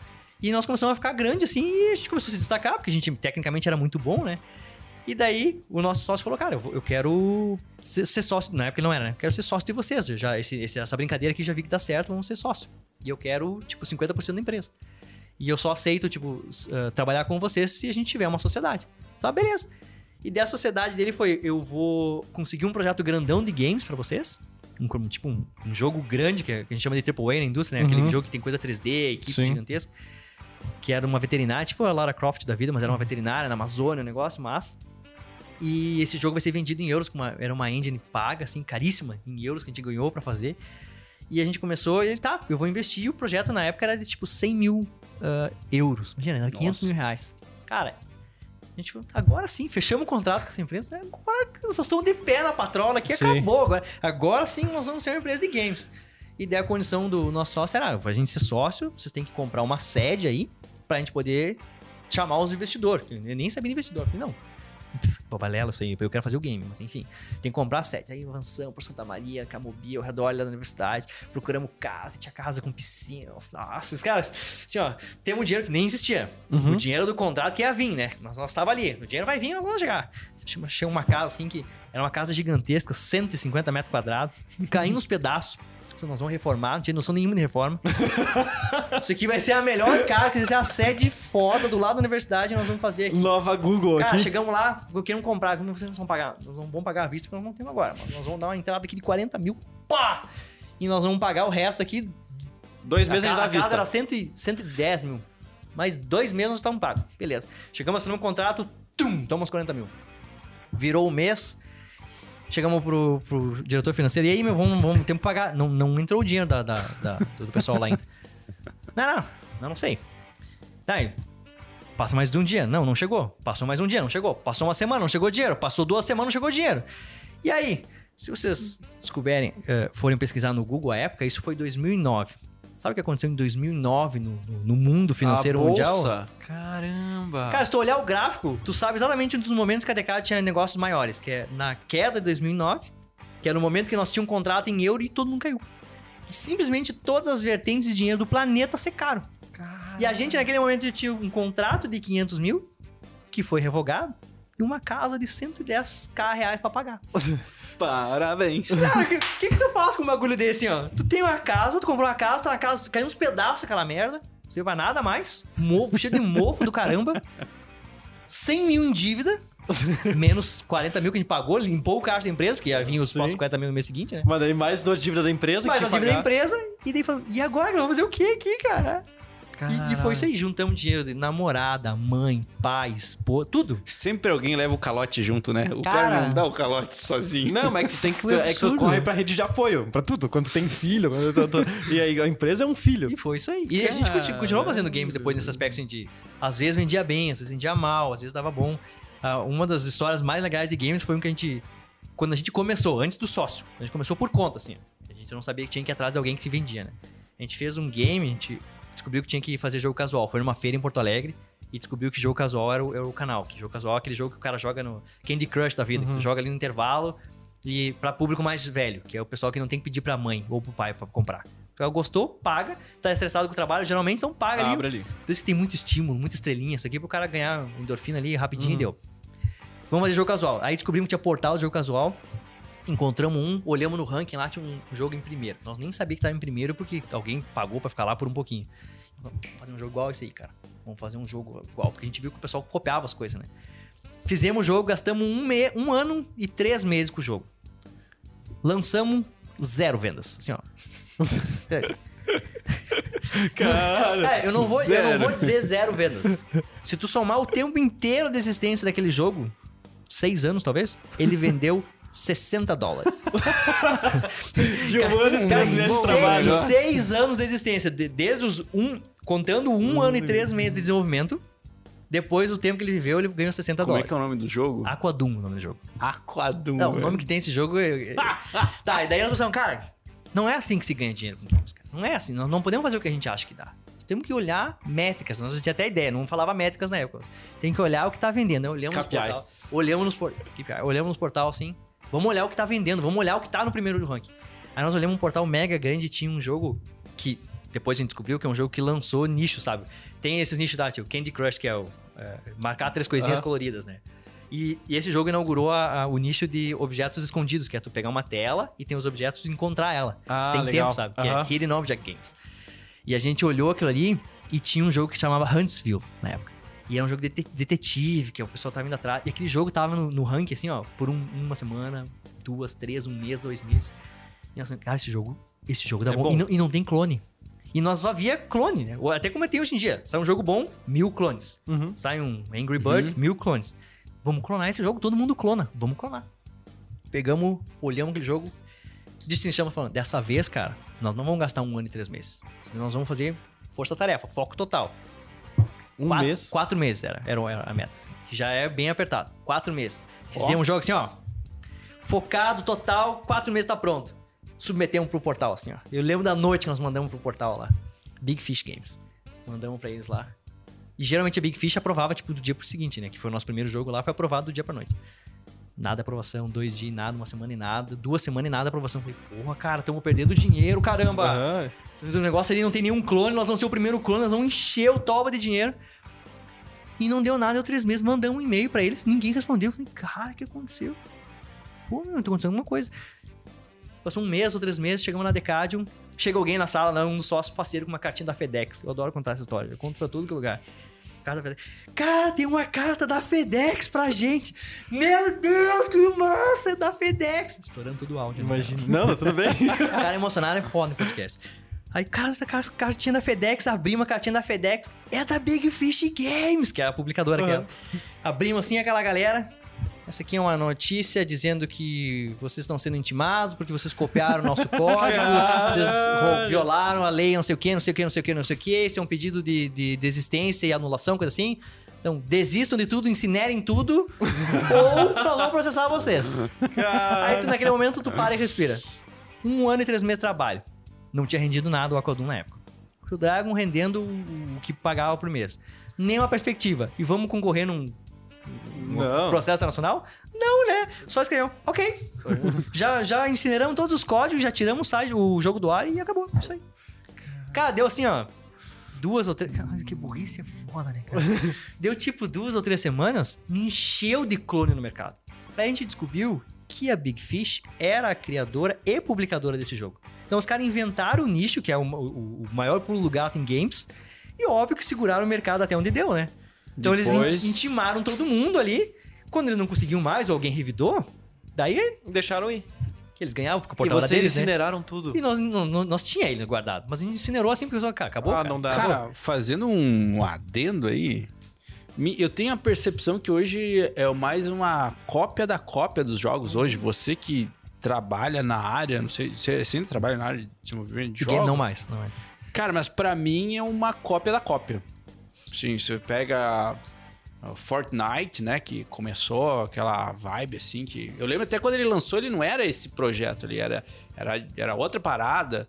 E aí começou, começou e cara, pra mim hoje assim, se parece que morreu assim aquela parada de fazer. Tanto é que assim, acho que só tem é, remake.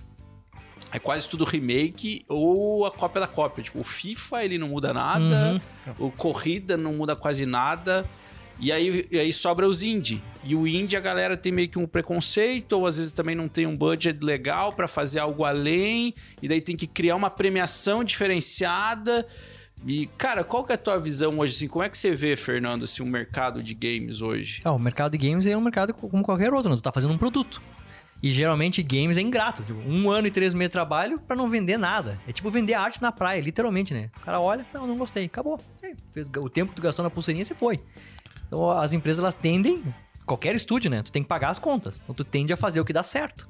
Sim. Tu viu, alguém fez e deu certo, Mais do mesmo. mais do mesmo e vai lá.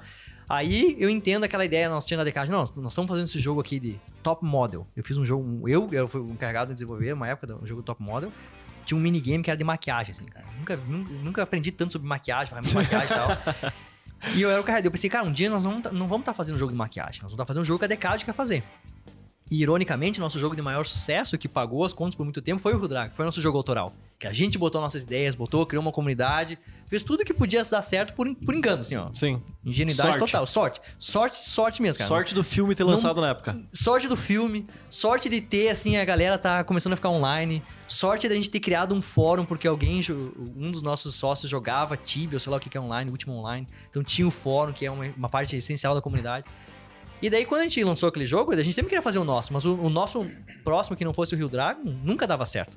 Então a gente pagava as contas um mais do mesmo, ou que nos pagasse pra fazer, e não fazia nada próprio. Eu acho que hoje em dia é isso aí, né? As pessoas, ela. Tu não tem dinheiro infinito, né? O cara quer fazer, quer desenvolver games. Se o cara quer desenvolver games mesmo e é apaixonado por aquilo, vai trabalhar. E o meu, minha recomendação, cara, total, assim, ó. Eu cortaria minhas mãos agora aqui se alguém me pedisse um negócio e eu não mentiria. Se quer fazer games, arruma um trabalho. CLT pra alguém e faz na hora Exato. extra. Arruma um trabalho CLT pra alguém que Pra te pague tudo. bem, que te fique bem. E num horário que não vai comer a tua saúde mental, faz games. Não, não, pra tudo, pra, pra, cara, pra tua empresa, a melhor maneira é isso. Porque, Cara, porque assim, tu, tu tira a principal barreira de como é que eu vou pagar minha conta mês que vem. Exatamente, cara. Cara, essa, essa conta pesa. É porque assim, é muito desbalanceado. Acho que esse é um dos ensinamentos que a gente pode usar no futuro, né? Sempre tem uma fonte de renda que vai pagar no, a- pra você existir no planeta. Cara, e, assim, é, é- é difícil, não, não, não é fácil tu conseguir Não, ter vem isso. com o tempo. É, e tu- com o porque tu- é a única maneira de tu não ficar na mão dos outros. Cara, porque assim, ó, o que, que a gente às vezes pensa logo no começo da vida adulta? Ah, eu quero ter um carro. Cara, mas carro só te traz custo. Exatamente. Aí você pensa, cara, eu poderia investir na bolsa, mas aí você tem que estudar. Cara, você pode pa- partir do, do fácil, velho. Cara, faz um financiamento, compra uma casa e aluga. Cara, tem um monte de coisa pra você ter uma renda passiva. Eu tenho como objetivo isso aí, ter várias rendas passivas, porque aí você chega na tua... Eu sei que eu não vou me aposentar. Eu não, e eu não quero me Porque aposentar. não vai durar até a aposentadoria. Dependendo do estilo de vida, às vezes que eu levo, confesso que acho que não. É, tudo bem com Mas, mas, eu acho que isso que a, a gente não aprendeu quando era criança, de ter essa noção de, cara, eu tenho que pagar as contas, como eu faço. A, a pandemia foi um X que muita gente aí caiu, inclusive gente que ganhava grana pra caralho. Mas o que eu queria falar era que a, a minha tristeza no mundo dos jogos é que eu vejo as, as grandes publishers, cara, elas com uns budgets assim, das centenas de milhões de dólares fazendo mais do, do mesmo, mesmo. velho. Assim, cara, sendo que elas poder. Essas são as que deveriam arriscar de fazer, tipo assim, cara, vamos arriscar, velho. Porque assim, se a gente perder. Cara, tem esse outro aqui que tá rasgando o dinheiro. Então, assim, e tu vê mais da mesa e, e elas estão. Tem um canibalismo, né? Vão, vão comendo umas outras, daí é só loot, é vender carta, é vender Cara, é- cara, eu, eu fico triste. Tanto é que eu, eu perdi meu tesão de jogar, porque pra mim quase todos os jogos assim elas vira- viraram assim uma Mesma coisa. sonan- é, Só é, troca eu- eu skin. Exato. Eu, mas eu fiquei feliz ontem. Ontem no meio-dia. Eu tava assistindo TV. Me chamaram pra casa. Meu, vai sair o resultado. Quem vão ser os convocados da seleção? Bora assistir. Eu falei, bora, vamos ver qual, qual- quem que vão ser os jogadores.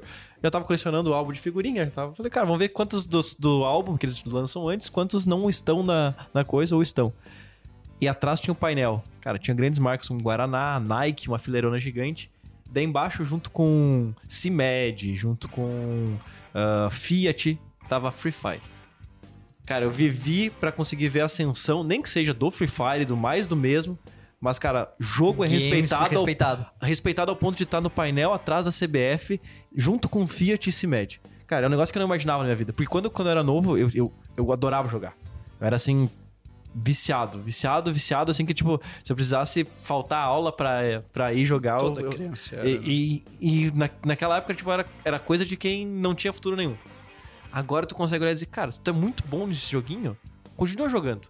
Dá pra ter um cenário de construir uma carreira Aham. nisso aí. E, e o que permite é esse tipo de coisa. Pô, ver Free Fire ali, que tem pesadinha de, tipo, 16 anos, 15 anos, Muito vi- menos. sustentando a família. É, Com um jogo. trazendo cara. uma condição melhor. Então, isso, isso pra mim me deixou bem feliz. Ontem, meio dia, eu fiquei refletindo sobre isso. Mas também não vamos exagerar, né? É tipo o sonho de jogador de futebol. Exa exato. bem. Isso é um negócio que, que me deixa preocupado hoje em dia. Porque Tudo as pessoas bem. veem no YouTube, né? O cara, o cara é youtuber lá ganha e tal. É igual ser jogador de futebol, né? Um em um milhão, mas eu assim, acho mas legal. tudo bem, porque sim. não tinha esse caso Exato, antes. eu acho legal ter o nicho que hoje em dia não tem só o sonho de futebol. Tem o cara o sonho de ser streamer, o sonho de jogar, ser youtuber. Podcaster, ser Isso. youtuber. Massa, isso é massa. A gente tem. São, Sim. vamos dizer, são diferentes cenários do futebol em outras áreas. É isso aí. Se as pessoas mantiverem o pé no chão e tiverem, né? Sim. E um negócio que tinha na Decade que era, assim, também bem marcante pra gente era essa do. Pensa tu ter uma empresa de games em 2003, 2004, cara. Chegar Não. pras pessoas e dizer o que que faz a vida? Eu sou desenvolvedor de games. Cara, as Cara. pessoas, as pessoas riam na nossa cara. É, é, todos familiar, todo mundo. "Ah, mas", é, tipo, os mais, mais Uhum. mais eh, próximos. serenos, não, mas mais serenos. Tu tem certeza que é isso que tu quer fazer? assim? tu tem certeza que é, que é isso aí que tu quer? Não, não, não, tá dando certo, estão vendendo pra fora e tal. Não, mas tem certeza, não quer fazer outra coisa? Não. E eu ficava brabo com as pessoas assim, né, cara? E tu tem que todo dia, além de se convencer que tá dando certo, mesmo não tendo dinheiro no banco, dinheiro sim, dinheiro, mês sim, mês não é um jeito bem carinhoso de dizer como é que era trabalhar. Às vezes, tipo, dois, três meses sem, por um mês sim, e tem que pagar uma outra coisa lá, ou fazer um bico aqui de um software de banco, coisa assim. E tu tem que convencer as pessoas que games é legal. Então hoje eu vejo o mercado de games assim que tu pode ser um desenvolvedor de games e as pessoas respeitam, tipo, tem dinheiro real oficial em games. Isso pra mim é massa. Lá, o Free Fire lá na- na- nos patrocinadores. Sim, é legal. Eu fico bem feliz. E a gente também tem uma cultura de que a gente não valoriza games, assim. Uhum. Qualquer coisa de arte a gente não valoriza. Porque a arte ah, parece que não tem valor, né? Sim. É, Quando a gente trabalhou naquele jogo de- da, da- da- do Aquadum e ficou um ano e três meses, a gente lançou, por exemplo, na quinta, e na sexta de manhã já tinha um site pirata, o jogo pronto, descraqueado, cara, aquilo mudou toda a minha visão de jogo e coisa pirata. Caramba. Cara, pensa, eu botei meu sangue nesse inferno aqui ó, por um ano e três meses. E do dia seguinte tinha um crack lá, quer dizer que a pessoa podia jogar e nem me pagar. Uhum. E eu pensei, eu era esse cara aí. Eu Que- craqueava jogo. Eu craquava jogo. Aí tu pensa assim, ó, Baixava música no Pirate Bay. isso, aí tu pensa, assim, ah, ok. Fazia por mal? Provavelmente não. Pensava que outra pessoa podia precisar do dinheiro? Não. Sim. E isso me fez refletir também. Eu e minha esposa, a gente gostava de uma banda, é, Iavé é o nome, é uma banda católica. Iavé? A gente- É, Iavé. Eu, eu não sou católico, é, minha esposa também não é religiosa, mas a gente gosta, gosta de bandas assim, tipo gospel, católica, metal, de tudo. Tem uma banda de metal muito boa que é Antidemon. Você já ouviu? Não, Cara, muito bom. Vou ver. Então, Iavé é uma banda católica e a gente gostava deles. E, e a gente, ah, vamos procurar o álbum deles pra baixar e tal. E baixava e nunca pagou. E de um dia eles fizeram um anúncio, não, nós estamos fechando a banda, nós estamos acabando. E era um... Cara, a gente curtia demais o som deles. Porque, ah, como é que eu disse? O meio religioso não respeita os artistas e não leva a sério, tipo, pagar o artista religioso pra tocar. Uhum. E eu pensei, pô, eu sou um fã da banda que nunca comprou um álbum.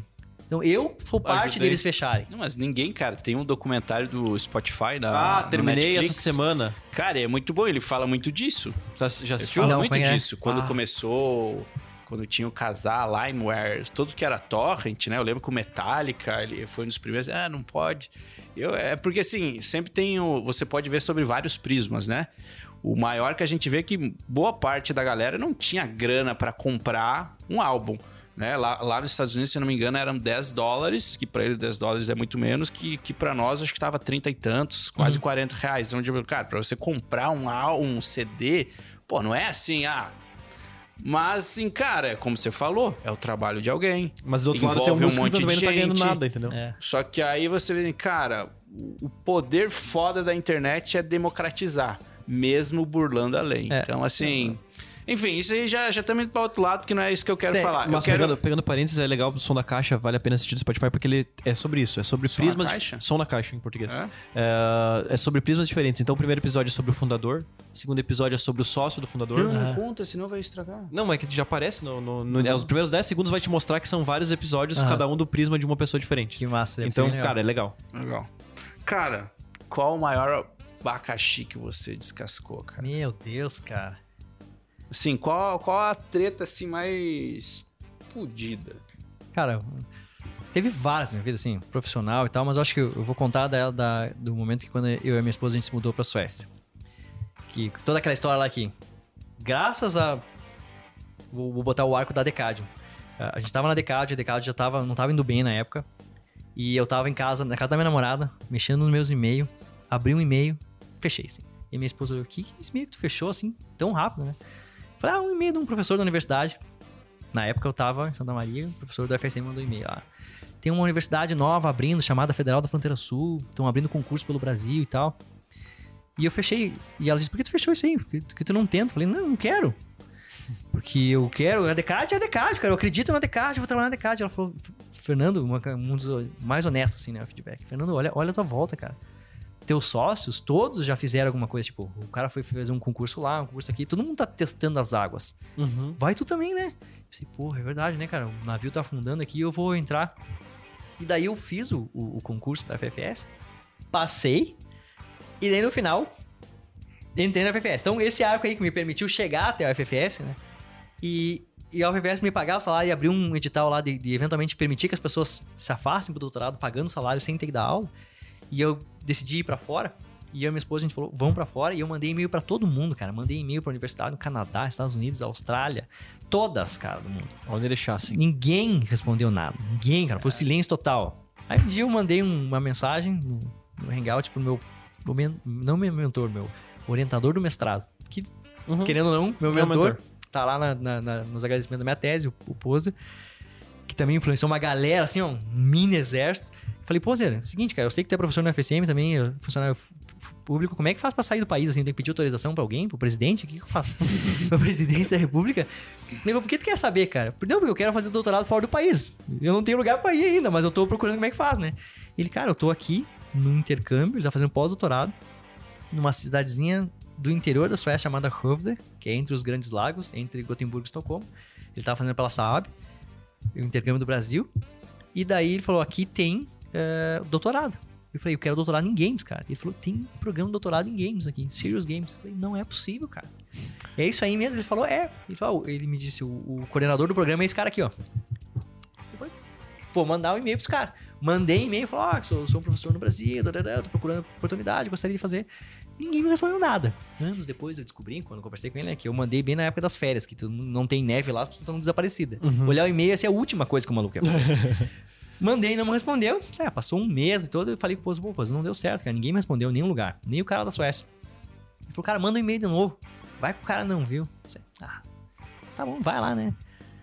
E esse é um negócio, né, cara? Geralmente, é, é, um conselho que eu posso dar para as pessoas é as coisas, elas dependem de ti. né? Realmente, como tu disse, né?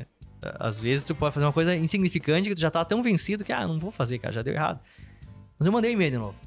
Passou umas duas semanas, nada, três, nada, tá, beleza. Eu lembro que eu acordei um dia, ainda na época eu fazia flexão de manhã pra tentar ser uma pessoa mais saudável.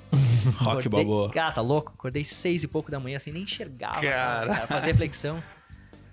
Ah, abri o meu PC, assim, pra botar uma música.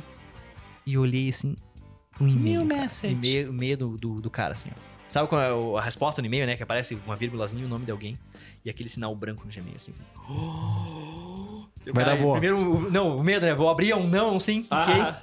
O cara, não, eu gostei, não sei o que, vamos fazer a entrevista. E a partir daí, fiz a entrevista e entrei lá. Então, eu fiz a entrevista com o cara, eu conversei, eu expliquei, eu falei que eu ia me custear tudo.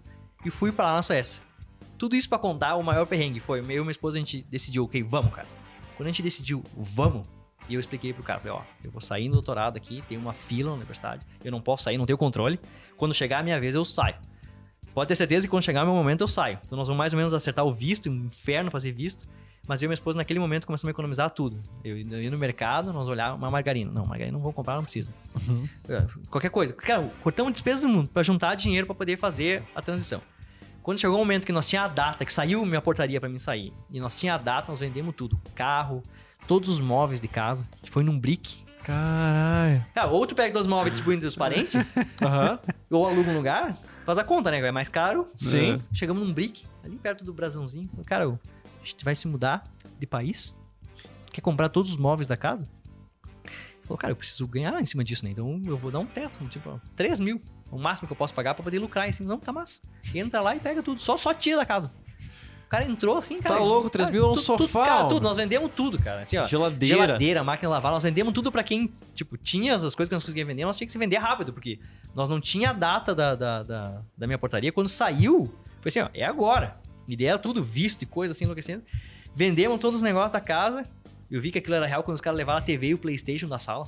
Pegaram assim, ó. Mas o Play tu podia ter levado junto. Não, tinha, nós não levamos nada, cara. Nós demos todo. Cara, 90% do nosso guarda-roupa a gente deu. Pegou todas as roupas, botou numa sacola, ligou pro Verde Vida, acho que era. Só, só vim em casa buscar. Nossa. Cara, a casa foi depenada, assim, ó. E nós ficamos com um colchão inflável naquela noite, que era o plano. Deixa o colchão inflável, dorme, e no dia seguinte viaja pra Santa Maria, fica na casa dos pais, até sair o visto, que demorou mais do que o necessário, um mês e pouco, e vai pra Suécia. Nesse meio tempo, nessa espera de um mês, tu fica meio a, a patriota, né? Tu não, tu não tá nem, nem aqui nem lá. Então as pessoas te perguntam assim: o que tu faz da vida, cara? Eu explicar, não, eu, tipo, sou professor, mas não sou professor agora. Minha esposa, não, eu trabalhava lá em tal lugar, mas não trabalho mais. Nós vamos se mudar, mas não se mudou.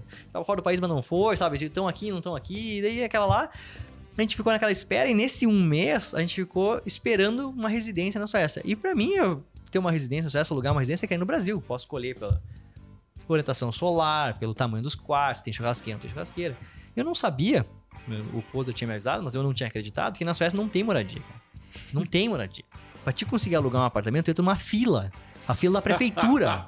Caramba. Então tu entra lá na fila da prefeitura, no Hof de Busteder, tu põe teu, teu nome lá e diz, eu, eu quero uma casa pra alugar. E daí cada dia que tu fica na fila, tu ganha um ponto. Sabe quantos pontos custa pra te poder olhar a casa?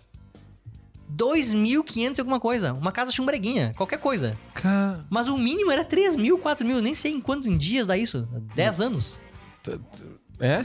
Cara, aí tinha a 300, fila, a fila 3 estudantil, mil, é. a, a- pessoa lá do, sistema, do, do atendimento estudantil da universidade falou. Sete anos. Fernando, vai abrir a fila estudantil, que ela é mais rápida, no dia tal, e vai ser as, tipo as 3 da madrugada pra ti aí. Entra lá e dá o clique, porque senão tu vai ficar fora. Eu falei, não, deve ser importante, né? Porque a gente começou a chegar perto, não achava lugar pra morar. Chegamos lá no dia de madrugada, eu clicando no negócio, o site caiu, óbvio, né? Todo mundo Todo clicando. mundo querendo também. Ah, entrei, fiz lá, beleza. Até então nós não tínhamos lugar pra morar. Faltava tipo uma semana, duas semanas. Não, tá aqui onde é que vocês vão morar. O nome do lugar era Haslo. Ah, tudo bem, tinha uma casa, vamos, já chama Já, já tem onde ir. Tá massa. Esse aí vai ser o caminho. Vendemos tudo, pegamos, fomos pra Suécia. Animado, né, cara? Ah, tamo chegando na Suécia. Chega lá em, em Gotemburgo, a gente chegou. Chega em Gotemburgo, vê aquilo, né? Tipo, aí, tamo na Suécia, que massa, as coisas escritas em sueco, em inglês, beleza. Descobre como compra o, o ticket do, do trem pra pegar, né? E, assim, esse sentido graúdo, né? Tem, compramos um ticket do trem aqui, ó. Estamos de pé na patrola.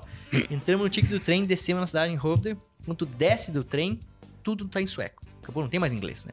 Tá em sueco. Não sabia inglês, mas tá tudo em sueco. E daí tu vai fazer o quê, cara? Tu tá num país, não conhece ninguém, tu não sabe como é que as coisas funcionam, tem que pegar ônibus, onde é que compra o ticket de ônibus? Dá pra comprar com motorista? Como é que para? Como é que aperta o negocinho pra parar no, no- no trem? Uhum. Tipo, tudo, assim, ó. Você vira uma criança. E você tinha uma mochila e uma mala cada um. Nós tínhamos né, uma mochila grande nas costas, com toda a casa ali, né? Literalmente toda a casa ali, porque o resto foi dado e ou vendido. E daí descobrimos como é que pegava o ônibus e fomos pra Haslum. Haslum era uma área industrial da cidade de Hovde, ficava tipo uns 2, 3 quilômetros do centro.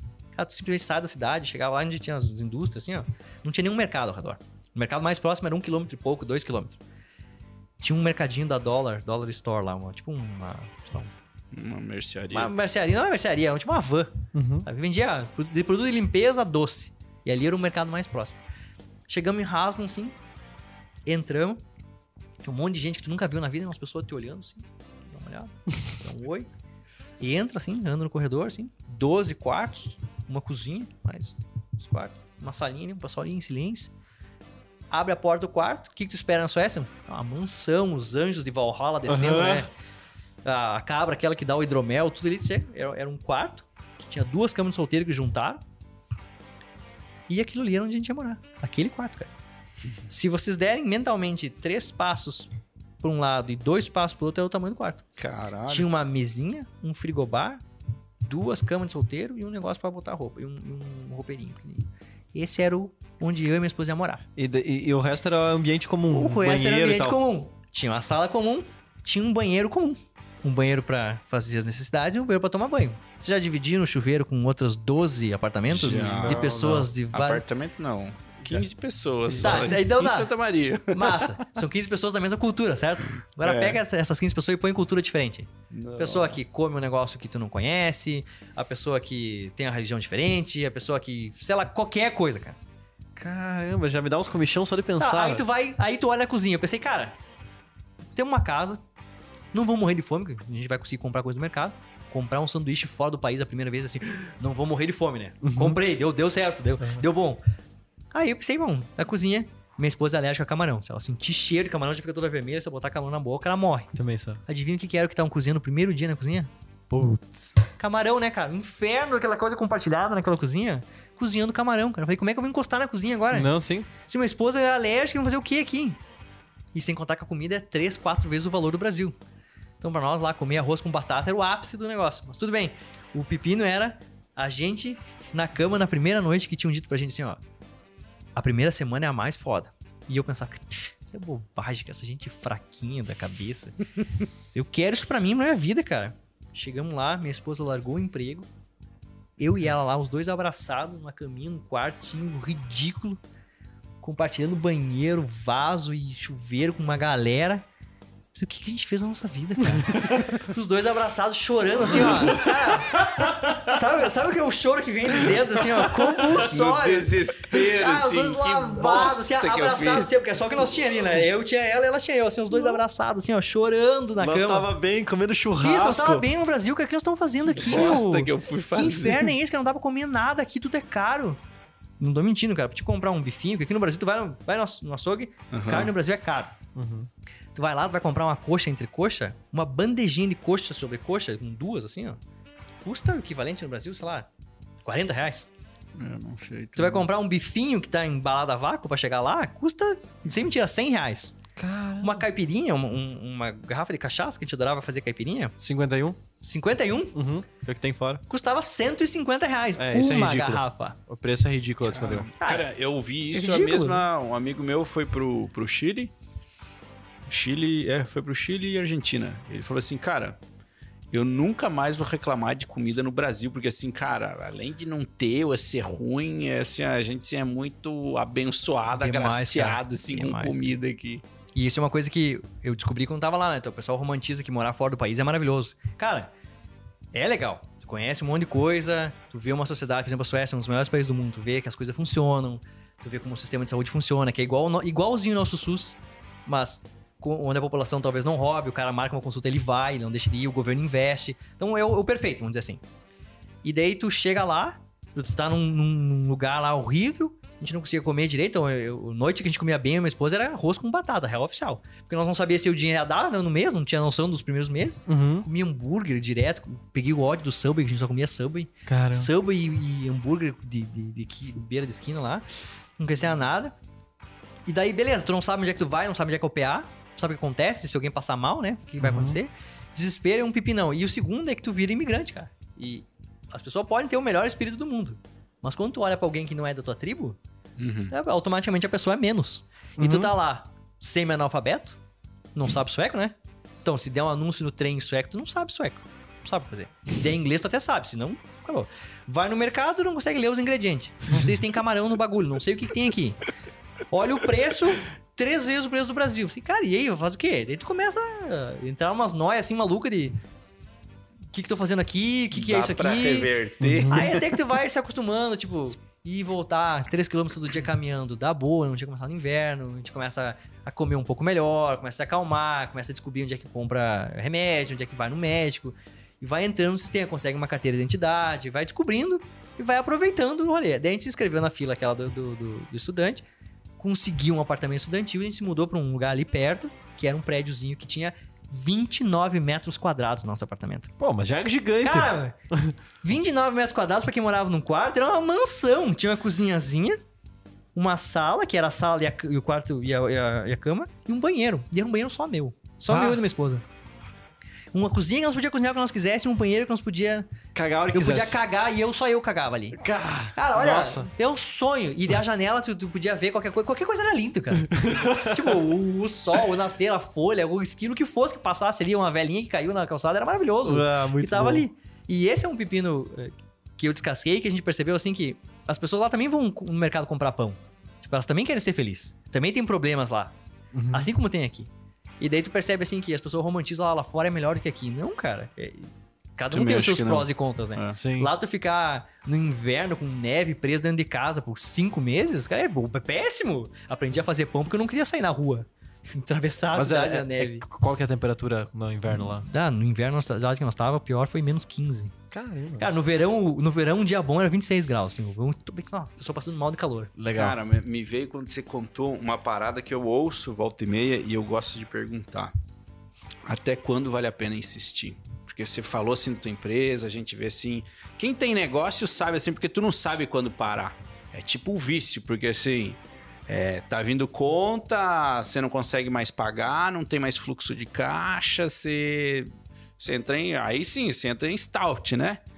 Até quando que pra você vale a pena insistir? Cara, foi uma pergunta excelente, né, cara? Eu fiz essa mesma pergunta pra um palestrante da FSM quando nós tínhamos, sei lá, quatro meses de Rio Drago. E não tava dando os, os milhões que a gente esperava, né? Tava dando, sei lá, uns, uns milzinhos aqui.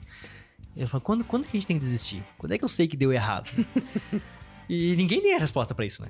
Depende de cada um. Tipo, financeiramente, eu ali, nós tava lá. Quando a gente aprendeu a viver lá, então a gente conseguia fazer um monte de coisa. A gente viajou, a gente viajava com promoção do metrô, metrô não, do trem. Às vezes nós pegávamos a promoção do trem, ia um dia e voltava no mesmo dia para Estocolmo. Mas a gente ia visitar Estocolmo. E visitava os lugares. A gente conhecia mais a região do que as próprias pessoas que moravam lá. A gente fazia tudo, em tudo que era museu e coisa assim. E isso ali, tu pensa assim, pô, é uma vida diferente aqui, uma vida mais, vamos dizer, botar em mil aspas, né? Uma vida mais simples Sim. do que a que eu tinha no Brasil, que eu tinha uma condição melhor, mas eu tenho uma experiência muito mais massa. Então isso me mantinha lá. Agora na Decádio, é, era quase uma paixão, né? Tu não. Tu para de, tu para de, de aceitar ou entender os sinais que estão gritando pra ti, Era né? quase cego. Isso. Tipo, cara, tu tá ganhando salário mês sim, dois meses não. É isso que tu quer pra tua vida? E tu tá aquela euforia, não, vai dar certo, vai dar certo, vai dar certo. Claro, óbvio que vai dar certo, mas vai morrer também. E daí tu pensa, pô, não, não dá. E isso foi o que aconteceu comigo na, na FFS. Eu fui professor por 11 anos ali na FFS. E nos últimos quatro, quando eu voltei da Suécia, e tem um, um negócio pra contar, aquele do, do toque que eu falei, né, cara? Eu, eu tive tendência a ter toque, que é aquele transtorno compulsivo. Não do toque de o cara botar as coisinhas alinhadinhas. Toque de, no meu caso, é um toque relacionado com. é, Tem a ver com depressão e ansiedade do cara que vai encostar uma coisa e tu vai se contaminar e tu vai contaminar as pessoas que tu ama e as pessoas vão morrer e tu vai matar as pessoas. Aham. É isso aí. Meio Então, bactéria daí, Isso, meio de cara, bactéria. tudo. Tu Tudo. encosta num bagulho assim e tá, tá diferente, tá mais molhadinho assim. Cara, entrou um bagulho aqui, bem, acabou. E não é Fudeu. eu vou morrer. Uhum. Eu vou Vamos lá. ferir as pessoas que eu amo. Aham. Cara, o teu cérebro é muito bandido, porque daí ele usa isso como uma arma e é violentíssimo. Então eu tava na Suécia, eu, eu percebia que eu tinha uns gatilhos assim de toque, porque eu tive na infância. assim. Aham. Eu tinha um toque, eu achava que eu ia aspirar as coisas, sabe? Eu ia aspirar, ia entrar um negocinho no meu pulmão e eu ia ter um pneumonia, um negócio e ia morrer. Cara, eu tinha muito isso quando era novo. Pira também. louca. Isso, É. é, isso é toque, cara. Se tu fica isso pensando, Uma vez eu botei um brinco. eu- eu- Isso aí eu te- talvez tenha que conversar com o psicólogo, porque eu não sabia disso. Olha a patologia, reconhecendo agora a patologia, né? Eu botei um brinco de pressão na orelha e daí eu fiquei pensando, cara, tava no meu amigo. E se meu amigo tem AIDS eu peguei AIDS agora? E eu fiquei pirado, velho. Fiquei pirado pensando nisso aí. Olha, a patologia certa aí. Eu Isso é- mais uma. Eu, Cara, eu isso não é- quero diagnosticar, ideia é ruim, porque se diagnosticar, tu tem que resolver. Mas, cara, é maluco. isso é uma das coisas que uma pessoa que tem toque tem. E, e quando eu tava lá com a minha esposa, tipo, querendo ou não, quando tu tem toque, tu, tipo, lava a mão mais frequente. Tá Uhum. louco da cabeça. Não louco da cabeça, que é um termo bem pejorativo, mas tu tá, assim, alterado. dizer Sugestivo assim. aquilo. Sugestivo aquilo. E daí eu até evitava lavar, assim, eu cuidava, porque a minha esposa ia olhar e dizer, "Ô, tu tá aí lavando a mão de novo, né? Eu tenho o toque certo, cara. Vai, Que vai, no- tristeza, cara, vai velho. no psiquiatra. acha eu- que? Cara, já fica a não, dica, ó. Eu já cara. contei que eu descobri que eu tenho dislexia por causa de você? Não? Eu descobri que tem dislexia por causa do professor. De que jeito? Um dia numa aula tu comentou sobre sobre alguma coisa do, de dislexia, numa aula tu comentou sobre isso e eu falei, cara, eu sou assim. Eu escrevo errado, eu fui diagnosticado com isso. Por ca... Já é a segunda vez. Não quero mais conversar com o professor. Agora tu descobriu que talvez tenha toque. Talvez, não, não, espero que não, mas deve ser Será bem que leve. é só porque você não sabe escrever mesmo? Não, é, não, é porque eu, eu- tu- foi, a primeira vez que eu ouvi alguém falar de dislexia. É, vida inteira na escola, tipo, era o cara desligado. Era desligado porque, tipo, eu escrevia, sei lá, casa, C-A-S. Aham. E não pra, não, pra mim era só um cara desligado. E daí um dia numa aula com o Fernando, ele foi comentado alguma coisa sobre isso. E tipo, descobriu que é... do dia a dia, assim, eu falei, cara, eu escrevo errado também. Vou ver, vou ver o que é isso aí. Eu olhei na internet e falei, cara, isso aí, isso aí. Vou, vou conversar com alguém até entender o que, que era E eu isso. não sabia, eu não tinha esse discernimento do toque. Pra mim, aquilo era um, tipo, ah, eu sou uma pessoa meio estranha, esquisita por causa disso? Sim, mas eu, eu convivia. E vai ficando cada vez pior, né? Porque o toque é tipo um negócio que vai te consumindo, teu cérebro vai ficando mais potente naquilo. Olha que loucura. E daí, quando ah, a minha esposa ela ia perder a vaga, ela fazia agronomia aqui na, na, na FFS. E, e nós estava três anos morando na Suécia. Se ela ficasse um pouquinho mais, ela ia perder a vaga. Então nós decidimos que ela ia vir antes e ia ficar mais três, seis meses lá, até a defesa do doutorado e voltar depois, pra ela poder vir e conseguir a vaga e tal. Quando ela saiu, cara, e eu fiquei sozinho no apartamento, daí não tinha ninguém pra me policiar, dizer assim, sabe? Sim. Então daí é eu e o meu cérebro. E daí tu começa a lavar a mão, lavar a mão, lavar a mão, lavar a mão, tá? E daí a gente eh, tinha a lavanderia compartilhada lá. E a gente sempre ia, eu ia lá, tipo, botava roupa e tal. E um dia eu fui lá, cara, tava lá lavando roupa, eu mexi na secadora e puxei assim, ó. E quando eu fechei a porta da secadora e tirei a mão, tinha um, um risquinho vermelho, assim, ó. E eu acho que devia ser sangue, sei lá o que que era. Cara, quando eu vi que eu tava com a mão naquilo, aquilo foi tipo, entrou um trovão na minha cabeça, assim, sabe? Aquele momento parece que a minha cabeça foi em volta, assim, no toque, mora, assim, sabe? Eu não consegui, cara, eu não conseguia parar de lavar a mão. Eu tive, é uma, é uma, é uma crise, depois descobri que é uma crise. Uma crise de ansiedade. Eu não conseguia parar de lavar a mão. Eu não conseguia mais pensar, raciocinar. Não tinha ninguém mais, meus, meus amigos, né? Mas Aham. minha esposa tava no Brasil, eu liguei pra ela, falei, que- chorando, assim, desesperado, tipo, não consigo mais parar de lavar a mão, vou morrer. Acabou. E, e daí ela me acalmou e tal. E depois disso, cara, esses seis meses que eu fiquei lá, eles foram aumentando meus sintomas. Aumentando, aumentando, aumentando, aumentando. Quando eu voltei pro Brasil e eu resolvi assumir a coordenação do curso de computação, que talvez fala muito mais sobre mim do que sobre o que eu realmente queria pra minha carreira, né? Talvez eu quisesse provar pra alguém, sim, olha, se eu sou capaz, tarará. E aquilo aumentou minha carga de estresse mais do que talvez eu pudesse suportar. E o toque, isso, cara, tomou conta. Tinha um momento que eu não, eu não conseguia ir no banheiro em casa, no, no meu banheiro. Caramba. Sabe, sabe que é tu tá deitado na cama com vontade de fazer xixi, tu não consegue ir no banheiro, cara. Por medo do Caralho, germe? tudo, cara. Caramba, cara. Aí tu pensa, assim, pô, não tá certo, né? E daí o casamento vira um inferno, né? Porque Sim. tu tava calhando com a vida dos outros. Minha esposa é muito parceira, ela já largou o emprego pra ir lá comigo, voltou. Conseguiu pegar o emprego de volta, porque ela é muito boa, muito competente. É, parou o curso de agronomia pra ir lá comigo. Tá aqui aguentando o cara com toque, essa loucura. Uhum. E, e ela falou, ultimato, cara. Ou outro vai procurar ajuda ou acabou. E daí eu fui na psiquiatra, tomei remédio, comecei a me acalmar e voltar, voltar, voltar, voltar. E, e, e esse, daí, no meio do caminho tem uma pandemia mundial, no meio do meu toque. Aí tu reflete tudo, né? Eu tô na universidade. Será que a universidade me deixa feliz? Que é o- a pergunta que tu fez lá, né? Quando é o momento de parar? Pô, olhei assim pra universidade, pô, concurso público é o sonho de muita gente. Daí eu pensei, será que é o meu sonho? Será, que, será que eu queria isso aí, né? Porque eu entrei no concurso porque. Lembra aquele e-mail lá, aquele negócio? Porque na minha cabeça não existia outra opção. Se eu não vou ser empresário na Decádio, eu vou, vou fazer uma coisa que todo mundo diz que eu faço bem, que é dar aula. Que tinha mais gente na minha aula na faculdade, nas, nas revisão para cálculo, as coisas, pra matéria, do que a própria aula do professor. Todo mundo dizia que eu era um bom professor. Sim, então eu vou virar professor, né? Sim. E foi o que eu fiz. Daí quando eu entrei lá, eu pensei, será que é essa decisão que eu, que eu devia ter tomado, né? Será que eu quero ficar aqui? E quando tem um toque, pensa em tudo, assim, pô, cara, cheguei num momento péssimo na minha vida, agora eu tô aqui, eu tenho o controle, eu posso escolher. Então, quem sabe eu queira seguir por um outro caminho. Eu acho que é mais ou menos essa ideia, assim, é uma reflexão bem honesta contigo mesmo, assim, mas honesta mesmo, né? Eu vi um, uma- um story bem clichê total, né? De uma, uma guria, Manu, Madu, Manu Magalhães, acho que é o nome dela. Ela é uma maker que, que, que faz essa, tipo, reforma de casa e tal. E um dia eu vi uma live dela, assim, de noite, assim, eu tava lá sem, sem dormir, sem sono.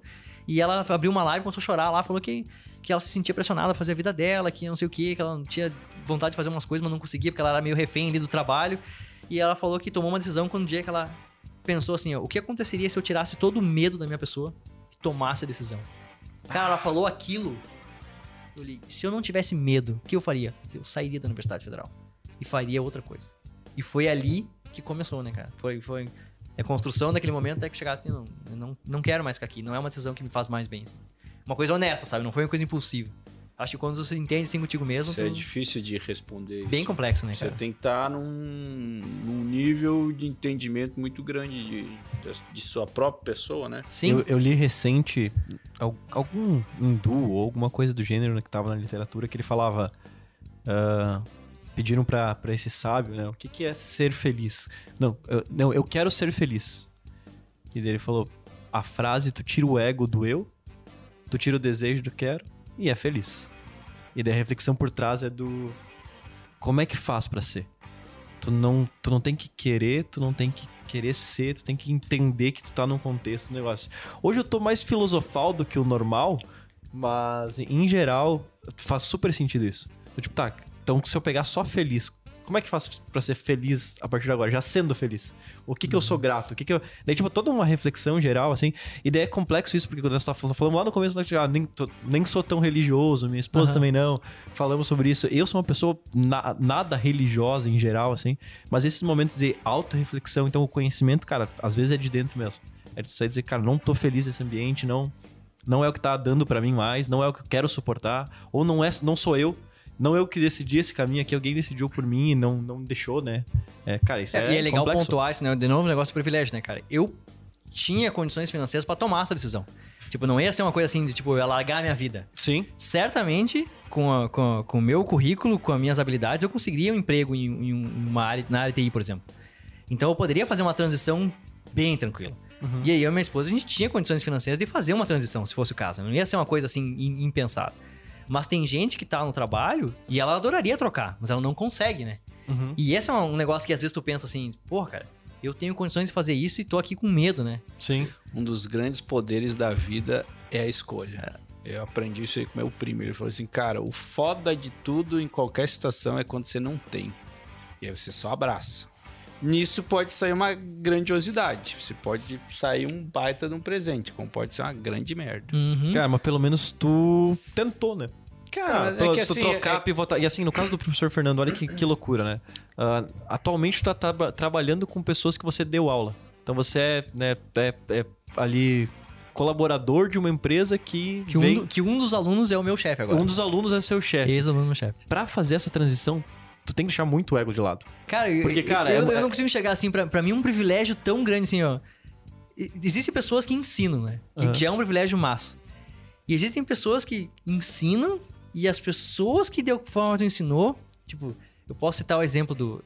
Não vou citar nomes que eu vou correr o risco de deixar alguém de fora. Mas tem pessoas que eu já trabalhei no passado em áreas tipo, da saúde, áreas de educação e tal. São ex-alunos que me fizeram enxergar as coisas diferentes. Então, o privilégio de uma pessoa que ensinou as pessoas, alguma parte técnica delas, Sim. elas como pessoas te influenciaram, abriram tua cabeça e depois tu tem o privilégio enorme de trabalhar com elas ali. Cara, é um negócio assim, ó, surreal pra mim. de- Tu tá trabalhando com pessoas que tu influenciou e que de certa forma influenciaram a tua vida pra chegar naquele ponto. Acho que tem muito a ver com maturidade, né, cara? Que tu vai excluindo o eu. E você fala, cara, isso aqui é uma experiência legal. Eu vou entrar sem aquela pretensão de, tipo assim, eu tenho que ser o maioral nessa história. Tipo assim, cara, eu só faço parte do jogo ali. Mas eu não preciso ser o maioral. Eu não quero ser o maioral. Entende? Eu ouvi algo bacana assim, porque às vezes a gente tem muito aquela ideia, ah, o CEO é o cara da empresa. Não. É toda a galera que faz a empresa. O CEO é o cara que representa no momento. É aquilo que eu falei antes, cara. É, a- o cara do cafezinho que serviu o café pra gente poder estar no podcast, que botou grão na máquina pra gente pegar, é tão importante quanto nós. Porque aquela variável ali, ela, ela é essencial pro cálculo total. E daí, é- daí aquilo. Eu até anotei aqui pra mim não esquecer como pessoa, assim, mas depende de você, mas não é o. Não, o mérito não é só teu. É o mérito verdade, é coletivo. Cara, eu, eu gosto de falar de erro. E eu levo erro muito como um tubo de ensaio, assim. Até tava lendo hoje na Startup Enxuta, agora. O que eu- livro? é, agora que eu comecei a ler. É. E fala, fala muito sobre de erro, também tem a, tem aquele do Ben Horowitz, que ele também já foi um CEO de uma empresa, é de outro livro, que até uma, uma vez a gente comentou. E eu penso que o, o erro, ele traz, pra mim, ele sempre é, é aprendizado, né? E principalmente para te dar direção, principalmente quando você tem uma empresa ou um produto, você não sabe para que lado que ir. É, qual o erro que foi mais útil assim para você? Qual o erro assim que mais te ajudou a como lição de vida, assim, te transformou como pessoa assim, cara, a partir daquele erro, assim, você começou a ver muita coisa diferente. Cara, eu tinha a resposta pronta pra você, porque eu achei que, tu- eu, eu achei que a pergunta ia ser difícil, tipo, qual o maior erro da tua vida? Você, pô, isso aí é difícil de responder. Isso é difícil. Já fizeram, me fizeram uma, uma entrevista de emprego. Agora, qual é o maior erro útil? Essa aí eu tenho a resposta na veia. Foi ter entrado na Universidade Federal da Fronteira Sul. Olha só. E, cara, e soa tão errado, tipo, meus alunos que vão ver agora, os meus ex-colegas, pô, que viagem é Como essa, assim? meu? Que tá, tu viagem? tá louco? Cara, se tu pensar o contexto, assim, de por que, que eu entrei na universidade, né? Tava trabalhando numa empresa que era minha. Aquela fogo da juventude, assim, vou dominar o mundo, vou ser rico, vou ser milionário. vou me aposentar aos 30 e vou rir da cara das pessoas que me, me, me riram de mim. É típico, né, cara? Por que a gente sempre quer Eu não quer sei, eu não sei, cara. outros, quero, Parece quero, que a gente quero tá parecer jogo, bom, assim, velho. né? E daí, quando eu vi que a Decade não tava bem, naquele momento eu pensei, bom, qual que é o meu plano B? E, e o meu plano B foi, ok, as pessoas sempre falam que eu sou um bom professor, então eu vou, vou criar as condições para me ser bom professor. Foi por isso que eu decidi entrar no mestrado. Abri um mestrado aquele ano no FSM, e eu entrei porque eu sei, se eu for ser professor, eu vou precisar de mestrado. Sim. E eu fiz o mestrado. E eu fiz o mestrado muito às avessas. Eu lembro que o Poser sofreu demais me orientando porque eu dava mais atenção pra Decade que pro mestrado. E era uma briga de dois deuses, assim. E quando chegou o momento de que a Decade estava mal, o Fernando não tinha, ah, vamos dizer assim, habilidade emocional, habilidade profissional de parar pra pensar, ok, dá uma respirada e olha, o- olha o horizonte. Uhum. Pô, cara, tem empresas. Não é games a única coisa que existe no mundo. Sim. O cara é jovem e tá tão focado na Decade pra dar certo que tu esqueceu que existem outras coisas no mundo, né? Não conversei com ninguém, não, não fiz como tu fez, conversar aí, o que tu acha que eu faço? Pensei, ok, não vou isso aqui, vou fazer, vou virar professor. Daí eu fiz aquele negócio do concurso e passei. Pensei, ok, agora é o momento de eu escolher, né? Isso aqui, isso aqui. Talvez naquele momento da minha vida, essa decisão não, não, não devia ter sido tomada. E eu tomei ela achando que ou eu vou ser professor e funcionário público ou não vou ser nada. Cara, isso é a pior mentira do mundo. Cara, tem méritos em todas as profissões, todas são importantes. Diploma é um negócio bem questionável, dependendo do ponto de vista. O papel não significa nada. Mas eu tomei a decisão de escolher ele. E se tu pensar no contexto da minha vida, foi um erro, porque eu poderia ter ido por outros caminhos, talvez muito mais felizes. Uhum. E a universidade me deu muitas coisas, mas me tirou muitas coisas também. Sim. O ambiente acadêmico não é um ambiente muito legal. E pesquisar não é nada legal também. Pesquisar no Brasil é um inferno também. Não tem dinheiro, não tem reconhecimento, é difícil. E quando eu tô lá eu- e, e eu vi assim, ó, a universidade me proporcionou um monte de coisa. Tipo, fui morar fora do país. Fui exposto a uma cultura diferente. Descobri que onde eu morava era um dos melhores lugares do mundo. Que comida é legal, o povo é legal, tudo é legal. A gente tem tudo aqui no Brasil. Descobri que lá fora tu é um imigrante que não vale nada. As pessoas podem te tratar bem, mas tu continua sendo um imigrante. Tu continua sendo a pessoa que não pertence. Apesar de a gente ter amigos lá, a gente fez um, um ou dois amigos assim de verdade, tu fica bem excluído. As pessoas que tu conhecia são os outros imigrantes estão na mesma situação, né? Uhum. E daí tu pensa, pô, cara, é, a, a universidade me abriu portas, no final me tornou a pessoa que eu sou hoje. Quando eu, quando eu cheguei na universidade, eu voltei pro Brasil, eu passei o tempo de maturação, vamos dizer assim, né? Que eu tinha que ficar na universidade o tempo equivalente ao que eu fiquei no doutorado, que era três anos e, e- e cinco meses no meu caso. Terminou aquele tempo eu falei, ok, esse é o momento de agora eu tomar a minha decisão. E a minha decisão é não quero mais ficar na universidade. Deu o ciclo. E deu o ciclo, e saí. E até chegar nesse momento foi muito. Então ele foi um erro, vamos dizer assim, né? É muita pretensão de dizer erro, né, cara? É. O cara passar no negócio, mas. Por uma força de não achar uma palavra melhor, foi um movimento na minha vida que causou transformações em tão assim, ó, profundas que fizeram eu, eu seguir, ok, esse é o caminho. Tô ali, tô certo. Eu acho que talvez é difícil a gente saber quando termina, né? É tipo relacionamento. Eu, eu sempre lembro do Led Zeppelin. Quando morreu o John Bonham, tem uma história que a gente não sabe se é verdade, como de várias bandas, né? Aí eles terminaram, obviamente, porque falou assim, não faz sentido, a gente era um quarteto, a gente não é mais. E aí até que então o- os caras começaram a oferecer dinheiro lá pro Robert Plant, assim, ah, volte, volte sim. Não, a gente tem que entender que na vida tudo tem início, meio e fim. E a gente O Led Zeppelin tá, tá acostumado a insistir em coisas e a gente já terminou e você quer insistir no que não tem. E você só tem que olhar um pouco é pro lado, porque você só quer olhar para o que você quer. Uhum. Mas você esquece onde você tem que ir. E às vezes é aí que a gente volta a falar em guia e direção, que era o que a gente tava falando no começo. E quando você descobre alguém que você. Eu admiro muito isso de quem segue em frente na profissão. Cara, você assume outro risco, você se vai, se joga, é outra parada, mas volta mais uma vez também recapitulando assim, cara, quando você quer fazer bem feito, não interessa no que você vai trabalhar, você vai se dar bem. Só que é difícil quando você começa algo que é novo e você nunca fez, né? Tipo, pô, eu tinha aqui tudo garantido nessa mão e eu vou me jogar pra onde quer? É, às vezes é. Como É. tem gente que diz, ah, não, às vezes eu quero ficar a vida inteira aqui. E ok. Mas pra tu ver como se dar bem não é ganhar dinheiro, né? Eu- eu- Nunca. muitas vezes a gente fala sobre, sobre confundir o sucesso e com, com o financeiro. Cara, não pode, pode não ter sido a melhor empresa de jogos, mas prestou serviço pra coisa alemão, fez jogo que teve usuário, fórum, não sei o quê. Me ensinou um monte como professor, pessoa. cara, todo mundo fala muito bem como professor, então, pô, pode não ter sido o melhor ciclo como decisão, mas conhecer um monte de gente legal que tá conseguindo se relacionar depois. Pode não ter sido a melhor experiência numa cama mas na Suécia, mas, pô, uma cultura diferente pra valorizar, dizendo, pô, no Brasil é legal isso aqui. Exatamente, Cara, é- é- a vida é muito disso. A gente, É que a gente pauta pelo dinheiro, a gente né? pauta pelo dinheiro, infeliz, É. infelizmente a gente pauta A pelo gente dinheiro. pauta, se você ganhar dinheiro, deu certo. Isso, E tudo ganha não, dinheiro deu certo, exato. Não. Ou, no- ou na universidade lá, dar aula para as pessoas é a melhor parte, cara. Dar aula ali quando tá na sala de aula é muito mais feliz, assim. de- Tu tá ali, tu tá criando com as pessoas, tá ensinando algo pra alguém, tu vê alguém aprender alguma coisa que tu ensinou, é, é mágico, assim, é incrível. E aquilo ali era maravilhoso. Aí tem as outras coisas, tipo, que vem a burocracia, a dificuldade, falta de recurso, aquilo que vai te, te- te desgastando. né? Consumindo no dia a dia. né? Consumindo, é. Egos gigantescos, às vezes, de pesquisa, de tu tá lá num, tu tá num campo, por exemplo, pela computação gráfica lá, e tu vai publicar e tu. É, nesse caso, nem é síndrome do impostor, sabe? Porque eu já, já nem me considerava um impostor, não considerava ninguém na área. não, não tem como ser impostor se tu não tá lá, né? Aí tu vê um maluco lá publicando um negócio com a simulação gigantesca, aquelas coisas lindas, e tu fez um quadradinho lá e um artigo ridículo. Cara, eu, eu me frustrei com a, com a universidade, eu, eu, eu, me, eu me formei de uma maneira colateral. Eu fui pra uma outra universidade e tentei finalizar o mais rápido possível pra não viver mais isso. Porque eu me tinha muito disso. E, assim, matéria de Java. Cara, eu peguei e fiz um jogo de carta tipo Magic com uns bloquinhos, era só o básico do básico que eu aprendi como é que funcionava uma classe. E eu fiz o jogo e, cara, dediquei horas. Mas eu não consegui terminar o negócio que era fazer o. Interpretador? O, o interpretador.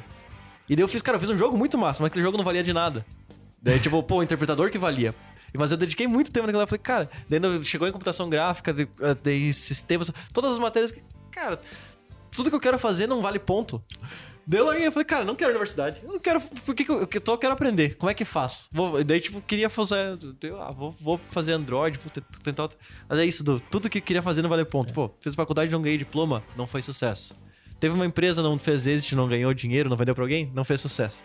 Sempre, sempre parece que tem que ter um, tem uma faixa que é isso aqui. Isso aqui é o sucesso. Se É não, todo se não for isso aqui, não é sucesso. É, cara. exato. A gente vive por reconhecimento, tem que esquecer Cara, essa é parada. isso, né, cara? Não que não seja bom ser reconhecido, né? E as pessoas geralmente É buscam isso bom, né? Eu, tenho duas coisas pra falar da universidade. A Uma delas é que o contexto na universidade, eu acho que a universidade ela se perdeu em termos de.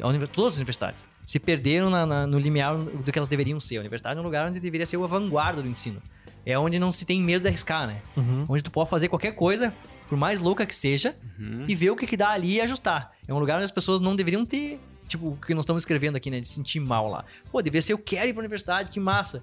Mas é o contrário, né? É a pessoa, as pessoas mais, vamos dizer assim, seguindo aquela mesma receita que a pessoa nem sabe se dá 50 certo. anos atrás, a 50 anos mesma. atrás, fazendo aquela mesma coisa, achando que ah, o cara vai fazer o TCC, tem que cobrar o aluno pra fazer o TCC. Cara, o TCC não prova nada. Fazer uma prova não prova nada. Ah, mas como é que nós vamos garantir que vai ter um médico bom depois? Sim, concordo. A gente tem que ter meios de avaliar as pessoas, principalmente se tu vai impactar a vida das pessoas. Sim. Tipo um cientista da computação que não se preocupa com ética, depois vai trazer IA lá que Sim. vai rejeitar pessoas de minorias lá porque o modelo não detecta.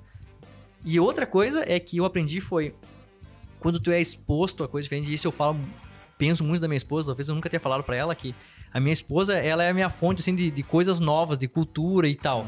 Porque a minha esposa é uma pessoa mega aberta, de repente ela tá olhando um vídeo no, no- tudo, cara. Tu tá olhando um vídeo no YouTube, ela tá vendo lá de um, de um- negócio diferente assim, cara, um nicho completamente maluco. E tu vai lá ver. Às vezes eu tava vendo um canal de um cara que é de, de uma mãe que cuida de um guri autista, e tu entra em contato com aquele ambiente, vê como é que é. Uma pessoa lá que, que, que é drag queen, ela me apresentou a Lorelai Fox, que é uma drag queen bem famosa no Brasil. E tu vê a Lorelai, que, que o, o- é a personagem do Danilo, tu vê que o Danilo e a Lorelai são as mesmas pessoas e tal, e tu entra em contato com aquele e-mail, sabe? E tu é exposto a coisas que talvez não seja. Não, não quero, não tô militando falando nada. Não, não, Inclusive, não. não, inclusive, tem minha esposa, De, de forma alguma. inclusive minha esposa fala, tu não tem lugar de fala pra falar isso. Sim, eu só tô dizendo que quanto mais tu é exposto a essas coisas que tu não tem contato, tu é exposto legitimamente, genuinamente, organicamente. Eu fui exposto no doutorado com pessoas que eram de áreas que não eram. Eu saí da, da- daqui do Brasil, hard computação. Exatas é exatas, qualquer coisa que não é exatas não presta. Ciência de computação é o melhor. Esse ego em ciência de computação é muito grande, É cara. foda, cara. É eu descobri no meio da computação que eu queria fazer sistemas. Porque eu queria programar. E computação é matemática. computação- Aham. Graças que eu não desisti, porque computação me deu uma base mais legal pra seguir. Mas enfim, cheguei lá e vi gente que fazia curadoria de, de, de exposição em museu. Pessoa que fazia pesquisa em museu. Sabe aqueles negócios que tu vai no museu e tem umas coisas piscando, as pessoas escrevendo? Tipo, deu uma obra que eles botaram um livro, uma caneta e, e tava escrito assim, escreva. É que daí você vai lá com a cabeça do Fernando Antigo e assim, cara, que merda. é Exato. Que- E eu, eu, eu acho que o legal de se apaixonar e, e de conhecer alguém, velho, de verdade, é de você estar disposto a isso. A conhecer coisas que você, o teu eu de hoje, não, não gostaria. Não ouviria, não ouviria, não consumiria. E, não e, e aí que eu vem uma outra pergunta que eu quero saber. O que que o Fernando de hoje, ele daria, falaria assim pro Fernando de 20 anos atrás, não pra ele não cometer aqueles erros, mas a gente assim, cara, olha só, presta atenção nisso, que isso é muito importante pra tua vida e se você olhar a partir desse prisma, talvez você aprenda muito mais. Eu diria duas coisas, cara, que eu acho que são as que guiaram a minha vida implicitamente e hoje, se alguém me pedisse um conselho do que fazer, eu diria esses dois. A primeira é que as coisas dependem de ti. Geralmente, tudo tá no controle. Eu trabalhava na Decadium, eu não sabia... Eu sabia programar porque eu tinha feito programação. Mas eu não era um bom programador, não sabia nada. Mas tinha alguém na equipe que programava bem. Então, tava no meu alcance, eu ia atrás daquele conhecimento ali, ver o que ele tava fazendo, nem que fosse olhar pelo ombro, assim, né? O Dig, cara, um dos melhores programadores que eu já conheci. E aí, Dig, o que tá fazendo? Não, o Dig fez um negócio lá, tinha um papelzinho na mesa. O que que fez aqui, Dig? Tal, tal, tal coisa. Então, tu aprender. As coisas geralmente dependem de ti. Se eu tava ali sentado e eu fosse atrás de alguma coisa, mesmo que não fosse dar lucro nenhum, mesmo que não fosse dar certo, aquele crescimento ia estar pra mim. E geralmente as pessoas pensam, ah, eu não vou fazer porque não vai dar bom, não- vai dar lucro, não vai dar nada. Cara, pode não dar nada, mas o conhecimento ainda é teu. E o conhecimento vai te abrir portas para outras coisas. Então, as coisas só dependem de ti. Se tiver as condições e o ambiente e conseguir remover o medo e tomar decisão, vai. E a outra é que geralmente as oportunidades, elas vêm fantasiadas de muito trabalho. Esse é um negócio mais clichê, assim, mas que eu aprendi vera, sabe? Todas as coisas que eu olhei na minha vida, eu falei, cara, isso é um... Isso é ridículo. Nunca vou botar minha mão aí. Mas alguma coisa me dizia, não sei se é instinto, destino. Ah, isso aí é legal de tu botar a mão. E tu vai lá e põe a mão, e de repente aquilo leva uma outra coisa, leva uma outra coisa, e de repente eu tô, pá, tá ali, né? Nossa. Tipo, eu tinha uma empresa de games, no final eu fiz um mestrado ah, associado a games, e no final fui fazer doutorado numa área de games. Coincidentemente, numa cidade, Hovde, se vocês olharem os, ma- os maiores games lançados ultimamente, tipo aquele Goat Simulator, que é uma viagem, Aham. foi feito em Hovde, pela Ah. Coffee Stain Studios. Tem outros vários que tem lá que eu não consigo lembrar agora. Pesquisem lá jogos feitos em Hovde. Hovde lançou, tipo, quatro dos top, super, ultra jogos do mundo. Por quê? Porque tem um monte de gente lá que tem esse Maluca ecossistema de games. de, Tipo, a pessoa ganha bolsa do governo pra estudar, Nossa. a pessoa pega a bolsa, paga parte do aluguel e o resto do dinheiro ela come o mínimo e usa aquilo como salário. E aí os pessoal fazem mini estúdio de games e fica o tempo da faculdade fazendo games. Se der certo, deu certo. Se não der, aprendeu pra caralho. Que loucura. E isso é um negócio que, tipo, da Decade, fazer uma empresa de games, será que é uma oportunidade? Sim. Deve ser um trabalho do cão. E eu não tinha nem ideia. Mas, cara, a Decade me mudou como pessoa, né? E, e várias das coisas, assim, às vezes tu, tu- tu conversa com alguém, uma coisinha ridícula, e aquilo se desdobra em coisas muito grandiosas e fecha um arco na tua vida 15 anos depois. Acho que esses são os dois conceitos que eu diria, assim, cara, pra alguém. né? As coisas dependem de ti, não vão cair no teu colo, se tu não for atrás, ninguém vai te dizer. Descobri isso na faculdade, quando me disseram, se tu não se matricular, tu cai fora. Eu, como assim, cara? Não, se tu não vir aqui fazer a rematrícula, tu vai cair fora. Assim, como, como é que assim? Eu já passei, agora eu vou ficar aqui. Não, mas se tu não vier aqui e dizer que tu quer continuar, te mando. Bem, meu, eu posso escolher o que eu vou fazer e se eu não escolher nada e não vir aqui, me mando embora. É bem isso aí. então, depende de mim, né? Tá no meu controle. Se perder uma data, já era. E a outra, ah, tem um projeto maluco lá que não dá em nada, talvez dê. Talvez vai te abrir uma porta que tu não sabe. Se tu pensar que é só o trabalho, você, não, não vou ir. Não. Boa. aquilo vai abrir muito, né, cara? Eu acho que é essas duas. Nossa, nossa. Cara, tem uma que a gente pede. Eu vou pedir hoje. Qual a maior mentira que você já contou pra você? Pra mim, É, pra mim mesmo, pra você. cara, essa é muito difícil, meu. As pessoas geralmente respondem essa na lata, assim, ó. Não. Ninguém muito- responde na lata Cara. nenhuma, quase. Não. Mas você, como ouvinte, já devia estar preparado pra essa Ah, pergunta. mas é- Essa tipo de pergunta não interessa, o cara se Cara, prepara, a é gente já impossível, bateu cara. 5 milhões de visualizações. Da onde aí, tirou esse... Ah, eu gosto do show do Data Foda-se o número. não interessa. Se foi Qualquer- falado, é verdade. qualquer Se tá dado na internet, é agora real. vai. Que é, se tá na internet é real. É, não, muito bom. Muito bom. Cara, qual foi a maior mentira que eu já disse pra mim, cara? Eu nem sei te responder isso aí, cara. Não sei mesmo, assim. Eu vou, vou dar- vou dar um tempo pra tu pensar na resposta, agora aproveitar então enquanto ele pensa aqui. O, pra- porque eu tô fazendo agora, passando pano pro professor pra ajudar. É, valeu, obrigado. Ah, o- quando ele falou sobre a primeira dica ser. o- depende de você e tá ao teu alcance. Cara, um pai chega pro filho e fala: Filho, Isso é pega esse piada. tronco. Não, não. Pega esse tronco e leva daqui até aqui.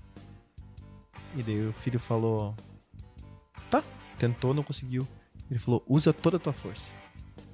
Tentou erguer, não conseguiu. Usa toda a força que tá à tua disposição. Tudo que tu puder. Ele tentou erguer mais forte falou: Pai, eu não consigo. Ele falou: Não, tu não pediu pra mim te ajudar. Eu teria força pra pegar e levar daqui. A força que tá à tua disposição não é só a tua força. É a minha força, a força da tua mãe, a força da família, a força do teu sócio. Só tô contando uma história que eu vi hoje num Reels. Isso é bem boa, cara. No Reels, tu pensa, nossa, isso aí foi filosófico muito. Eu não quis falar nada porque eu tinha ouvido ela já. Cartas de Dostoiévski, não, não, foi no Não, Reels. não foi no Reels. Eu só, eu só quis trazer, sabe? Pensou agora? Pensei, e, Foi. e eu, e eu tenho uma que é bem contundente mesmo, cara. Quando eu, quando eu, quando eu saí pra fazer o doutorado, que o doutorado foi um momento pivotante na minha vida real oficial, né? Foi o que me decidiu não ir pra área acadêmica e fez eu trocar. Mas quando eu cheguei lá, eu tava focado de que eu não precisava de ninguém. Eu não precisava de ninguém. Eu falei, eu tô aqui, eu cheguei aqui por conta. e eu sei que eu vou ser julgado aqui como o Brasil inteiro, não só como o Fernando, né? Então se eu fizer uma merda, é o Brasil, tu representa o Brasil. Então se tu for bem, tu representa o Brasil também. Caralho, nunca parei pensar nisso. Sim, cara, eu pensava nisso também. Se eu for lá fazer uma apresentação, a pessoa vai pensar, ah, o Brasil é um país que tem banana só mesmo. E eu, eu me- não me cobrava, mas eu prestava atenção nisso. Sim. E a maior mentira que eu já contei pra mim foi essa, e eu acho, pensando agora assim, né? Foi essa de, de, de- de dizer assim, não, cara, tu não precisa de ninguém. E eu realmente acredito, até aquele momento, eu acreditava que eu não precisava de Fielmente. ninguém. Fielmente. Cara, assim, ó, a- até aquele momento da minha vida, que é 33 anos, sei lá, eu acreditava que eu não precisava de ninguém. Sabe isso? Tu falou tipo da família e tal. Aham. Inclusive, teve momentos que eu me- afastei da minha família e minha terapeuta falou uma frase maravilhosa pra mim poder dormir à noite, né? Que é, a árvore ela cresce, os galhos elas vão se, se, se, se, se separando, mas eventualmente eles se tocam lá em cima, né? E isso é um, é um acalento pra alma da pessoa que tá, tipo, se sentindo distante da família, porque eventualmente a gente se encontra lá na frente, né? É um laço familiar que ele, ele tem força pra se encontrar, assim, apesar Tem. dos pesares. Olha só, baita coincidência. Bem, bem, bem interessante. E quando eu cheguei lá, eu não precisava de ninguém. E daí, conforme tu vai vendo, é, eu hoje em dia olhando, eu só tenho certeza que o doutorado lá foi a melhor fase da minha vida, não por causa dos conhecimentos, mas por causa do, vamos dizer, o clã, por causa do grupo que eu tinha lá. Tu conhece uma pessoa que é de um país aqui, a pessoa que tá lá, tu troca conhecimento, e tu vê que no final tava todo mundo no mesmo perrengue. E quando tu se entrega pra isso, né, que Uhum. o Isso é mérito legal. é coletivo, independente se deu merda num lado, tu vai, ah, cara, vai dar certo depois, ou deu boa, tu vai lá comemorar. Quando tu sente que, pô, eu tenho uma rede que vai me ajudar, esse é o momento que o cara tá tranquilo, cara. Boa. Então a maior mentira que eu já contei pra mim foi essa mesmo. E Nossa. talvez eu tenha descoberto ela agora, assim, pensando, né? Sabe que essa parada de família também, cara, eu levei muito tempo, muito tempo pra perceber e ver, porque era muito desregrado, né? Eu, tipo, saí cedo, assim, com 16, eu acho, de casa, 17, acho que é 17. E eu, cara, se eu fosse pra China, pra Indonésia, pra mim não tinha problema, porque eu não sentia saudade. E eu fui há pouco tempo entender, assim, a parada real, assim, qual é a real mesmo da família, assim, cara. Porque uma vez eu tinha ouvido que você só realmente você vai se sentir completo, aí que a gente tá falando em, em- em, é, você atingir teus objetivos, na tua resolução de vida, né? É, somente quando você se der bem com a tua família. E eu achava que aquilo era uma besteira. Até que eu dizer, caralho, velho, faz muito sentido, velho. Porque é uma parte que não tem como você negar. Você pode até não se dar bem, velho, mas você tem que fazer é, é uma paz interna. Porque no fim, velho, acho que felicidade tem muito a ver com você estar tá em paz, né? Uhum. Depois você tá, em- você, tá bem. Cara, quando você tá bem, você diz, cara, eu tô em paz, velho. Porque às vezes, sabe, aquela sensação boa assim, tô em paz, velho? É quando você tá bem com todo mundo, com o trabalho, com a família, com quem tá do teu lado. Assim, cara, aquilo é, é, é sensacional. Eu não consigo descrever, mas acho que. Acho não, ela passa por você tá bem com a família. Com certeza. Muito bom. Cara, hum, você tem, mais- tem uma coisa pra falar? Não? Cara, Vou chamar o Johnny? Eu não, posso... não, Não? é, Vamos, chamamos, chamamos o Johnny. Eu, eu, Quero chamar o nosso produtor aí, que ele fica anotando várias. vários insights, Nossa negócios. Jesus senhora, Cristo, deu, um- deu quase o livro. Mas é, é bom isso, é bom isso porque nós, vem novidade por aí, pessoal. Pra você que tá ficou, pô, tentamos aumentar o, tentamos não, tes- estamos testando aumentar um pouquinho pra ver como é que vai ser, como é que vai ser a coisa, como é que vai estar, tá, os ouvintes vão até o final ou não. Mas vem coisa muito boa por aí, tá? E essas anotações serão serão de boa valia. Então, Johnny, Puxa vida, galera. Quase duas horas de episódio. Avacalharam com o tempo, eu vou avacalhar aqui com as, vai lá. com as a ficha. recomendações. Eu não vou falar só uma, vou falar no mínimo quatro. E Beleza. vou deixar uma que é a principal pro final, porque faz a gente pensar bastante. Então, já que vocês é, avacalharam no tempo, eu vou avacalhar também, vou, vou tomar tempo agora para falar. Mas vamos lá. É, quando, quando vocês falaram sobre que a gente acha que as coisas são para sempre e não se dá conta que elas terminam. Então as coisas terminam, nada é para sempre. É, eu, eu sempre penso assim que você tem que aproveitar aquele momento e se dar conta que você está ali vivendo. Porque aquilo ali pode não acontecer nunca mais. Por exemplo, você não lembra da última vez que você deu adeus pro teu, pro teu amigo da infância. Mas teve um último adeus. Você não, você achava que ele ia ser teu amigo para sempre e que você ia ser jovem para sempre. Mas nada é para sempre. Lembrando, outra coisa para quem tem filhos, é, vai chegar um dia que vai existir o último colo. Que dia vai ser esse? Você nunca sabe. Caramba. né? Não sei se vocês têm filho, alguém de vocês tem filho. Mas um dia você vai dar o último colo pro teu filho, ele não vai mais aceitar teu colo, entendeu? E você acha que ele vai ser teu filho pra sempre, vai ser pequeno pra sempre e vai aceitar teu colo pra sempre. Entendeu? Sim, uma Então, hora nada. ele vai ter vergonha de você, né, cara? Exatamente. Ah, verdade. Então, assim, nada é pra sempre, cara. Sempre pense que você tem que viver os momentos pensando que aquilo ali vai acabar. E pode acabar e, aquela, e aquele momento pode ser o último, inclusive. né? Então, é, esse é o primeiro, primeiro, a primeira coisa que eu me identifiquei muito. A segunda coisa é, assim, dentro daquele ciclo que o Fernando viveu, que foi viajar, e, e ele considera que a docência foi um certo um certo problema que ele trouxe para a vida dele, disse não quero mais isso. Mesmo assim, ele foi o melhor a melhor versão do Fernando que ele conseguiu ser. Tanto que ele deixou esse legado e o melhor professor que vocês acreditam que, que foi na faculdade, então como o ser humano se adapta e consegue ainda assim performar dentro de uma situação complicada. Dentro de um ciclo que para ele foi um ciclo que ensinou muito, que foi difícil. Então é um é é um aprendizado assim que como a gente consegue, é, digamos assim, dar o nosso melhor mesmo em condições totalmente adversas, sob pressão e temperatura, entendeu? Então a gente é muito, a nossa mente é- ela é muito elástica. Essa é outra coisa porque eu me identifiquei porque eu também passei um momento assim em que eu fiz uma escolha que eu lembro até hoje que eu passei uma noite sem dormir por causa dessa escolha. Fiz a escolha e isso foi um momento da minha vida também que eu eu decidi depois é, interromper. Não quero mais isso pra mim, né? Então também identifiquei assim ficou, é, ficou muito conectado com o que eu passei. Breakpoint. É, assim, total, né? E, e- e ensinou muita coisa, só que dentro desse momento que eu passei, eu fui o melhor Johnny que eu podia ser, entendeu? E fiz tudo que eu podia fazer ao meu alcance. Vamos pro segundo, então, aqui no ranking, que é, é o segundo diz assim que você se sente privilegiado de ser um colaborador da empresa do teu ex-aluno, ou seja, você é é agora colaborador e o teu chefe é, é seu ex-aluno. É, num outro podcast que eu gravo, eu tenho uma frase que é bem legal, que vem da, da mentalidade de esporte, de disciplina, essas coisas, que diz assim: o bom mestre é aquele que é superado. Então quer dizer que ele cumpriu o papel como mestre. Então, superado a gente fala assim, Quem sabe hoje você não tem os teus alunos como colaboradores e sim é um colaborador, colaborador do teu aluno. A gente não entra em questões de mérito, mas Sim. significa que funcionou. Teu papel como mestre funcionou. Então, aí. você foi superado e você- como você mesmo falou, ah, tem o meu meu é, o, o meu colega lá que faz eu parecer uma criança hoje, né? Então, cara, você foi superado, você cumpriu o teu papel. Parabéns.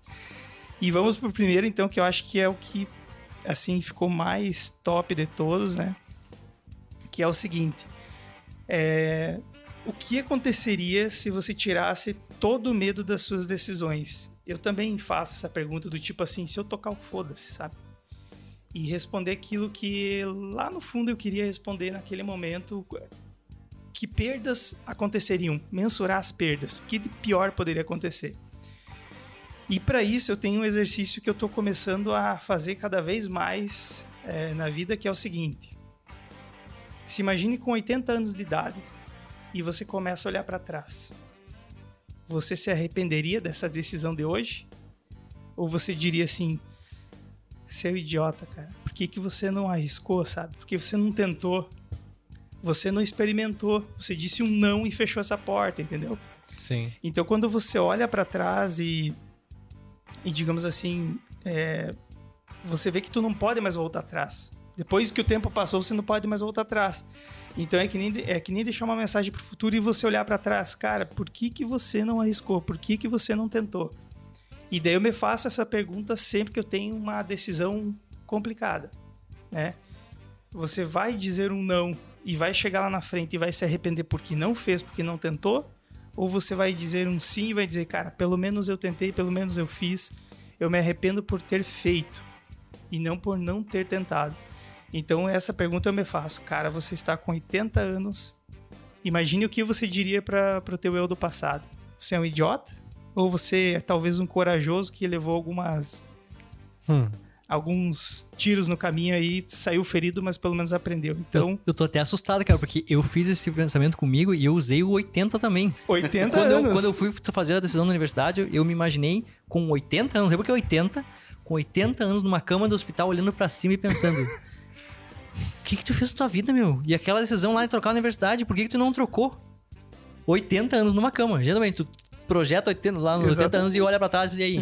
E aí, tu quer essa amargura naquele momento na cama? Vai, vai, vai conseguir é, dormir? É, é- é bem isso, é leito de morte. E Isso. você começa a refletir da vida, né? Pô, leite de morte com vocês com 80? Tá louco? Tá cedo, hein, gurizada? Eu não É, sei, cara. 80 não. tem uma chamada aí, ó, que é 80 foi É, o número 80, que é. o Johnny e eu vamos, gostamos. vamos melhorar essa alimentação. Não, vamos essa jogar saúde aí. 80, vamos, vamos chegar nos 90? Vamos Cara, lá? eu quero no mínimo 100, cara. Então, É, assim, isso aí, pô, vamos pensar nos 100 anos, né?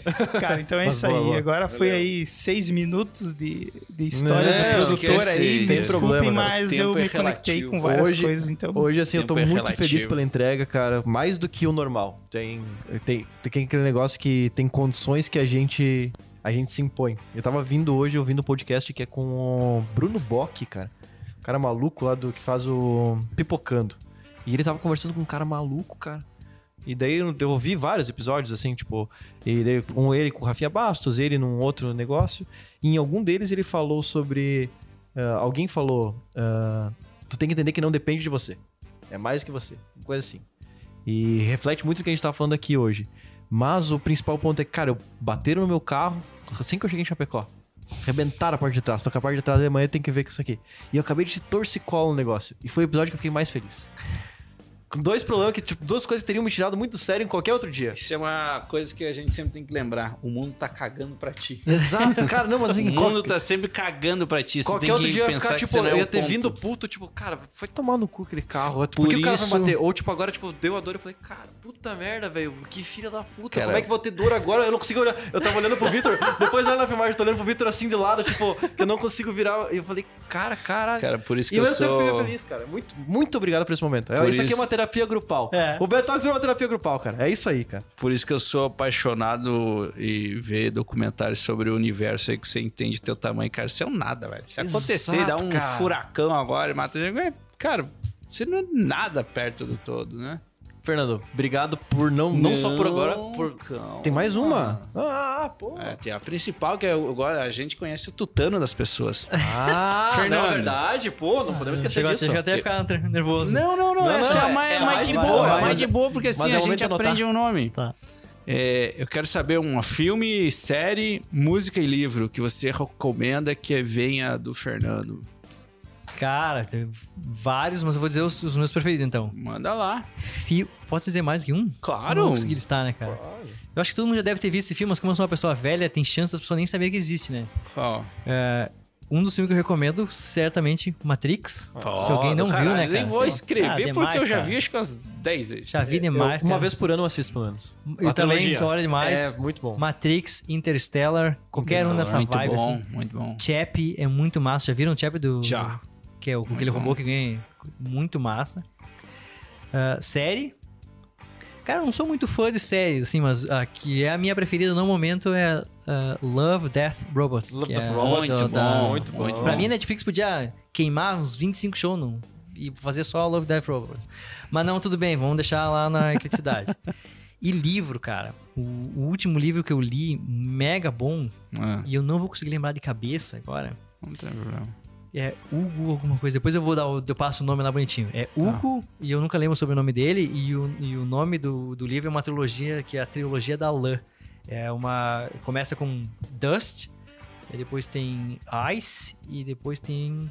é, Caralho, coisa massa. assim. É uma, é uma trilogia que conta a história do mundo onde aconteceu um, um- tipo um- um episódio cataclísmico no planeta, uma guerra nuclear, e a humanidade tá confinada num plano de sobrevivência dentro de um silo.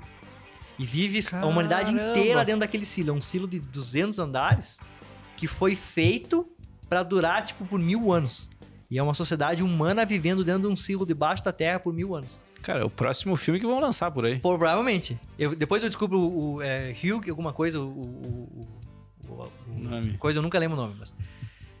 Cara, e música pra eu meter no meu. no minha. minha liked song. Cara, nós podemos fazer uma playlist do Bad Talks, né? Seria É verdade. ótimo, né, cara? Bah, como Eu é sou- que a gente eu não sou DJ. pensou nisso antes, cara? Tá aí, ó. E essa vai, vai ser a minha, minha contribuição pra essa playlist. Exatamente. Cara, quanta eu, eu queria escolher agora nessa, nessa galera. É, não, a responsabilidade é maior Eu agora sei saber que que é vai pra uma difícil quando me playlist. assim, qual tua. Minha preferida é música, difícil, né, assim. cara?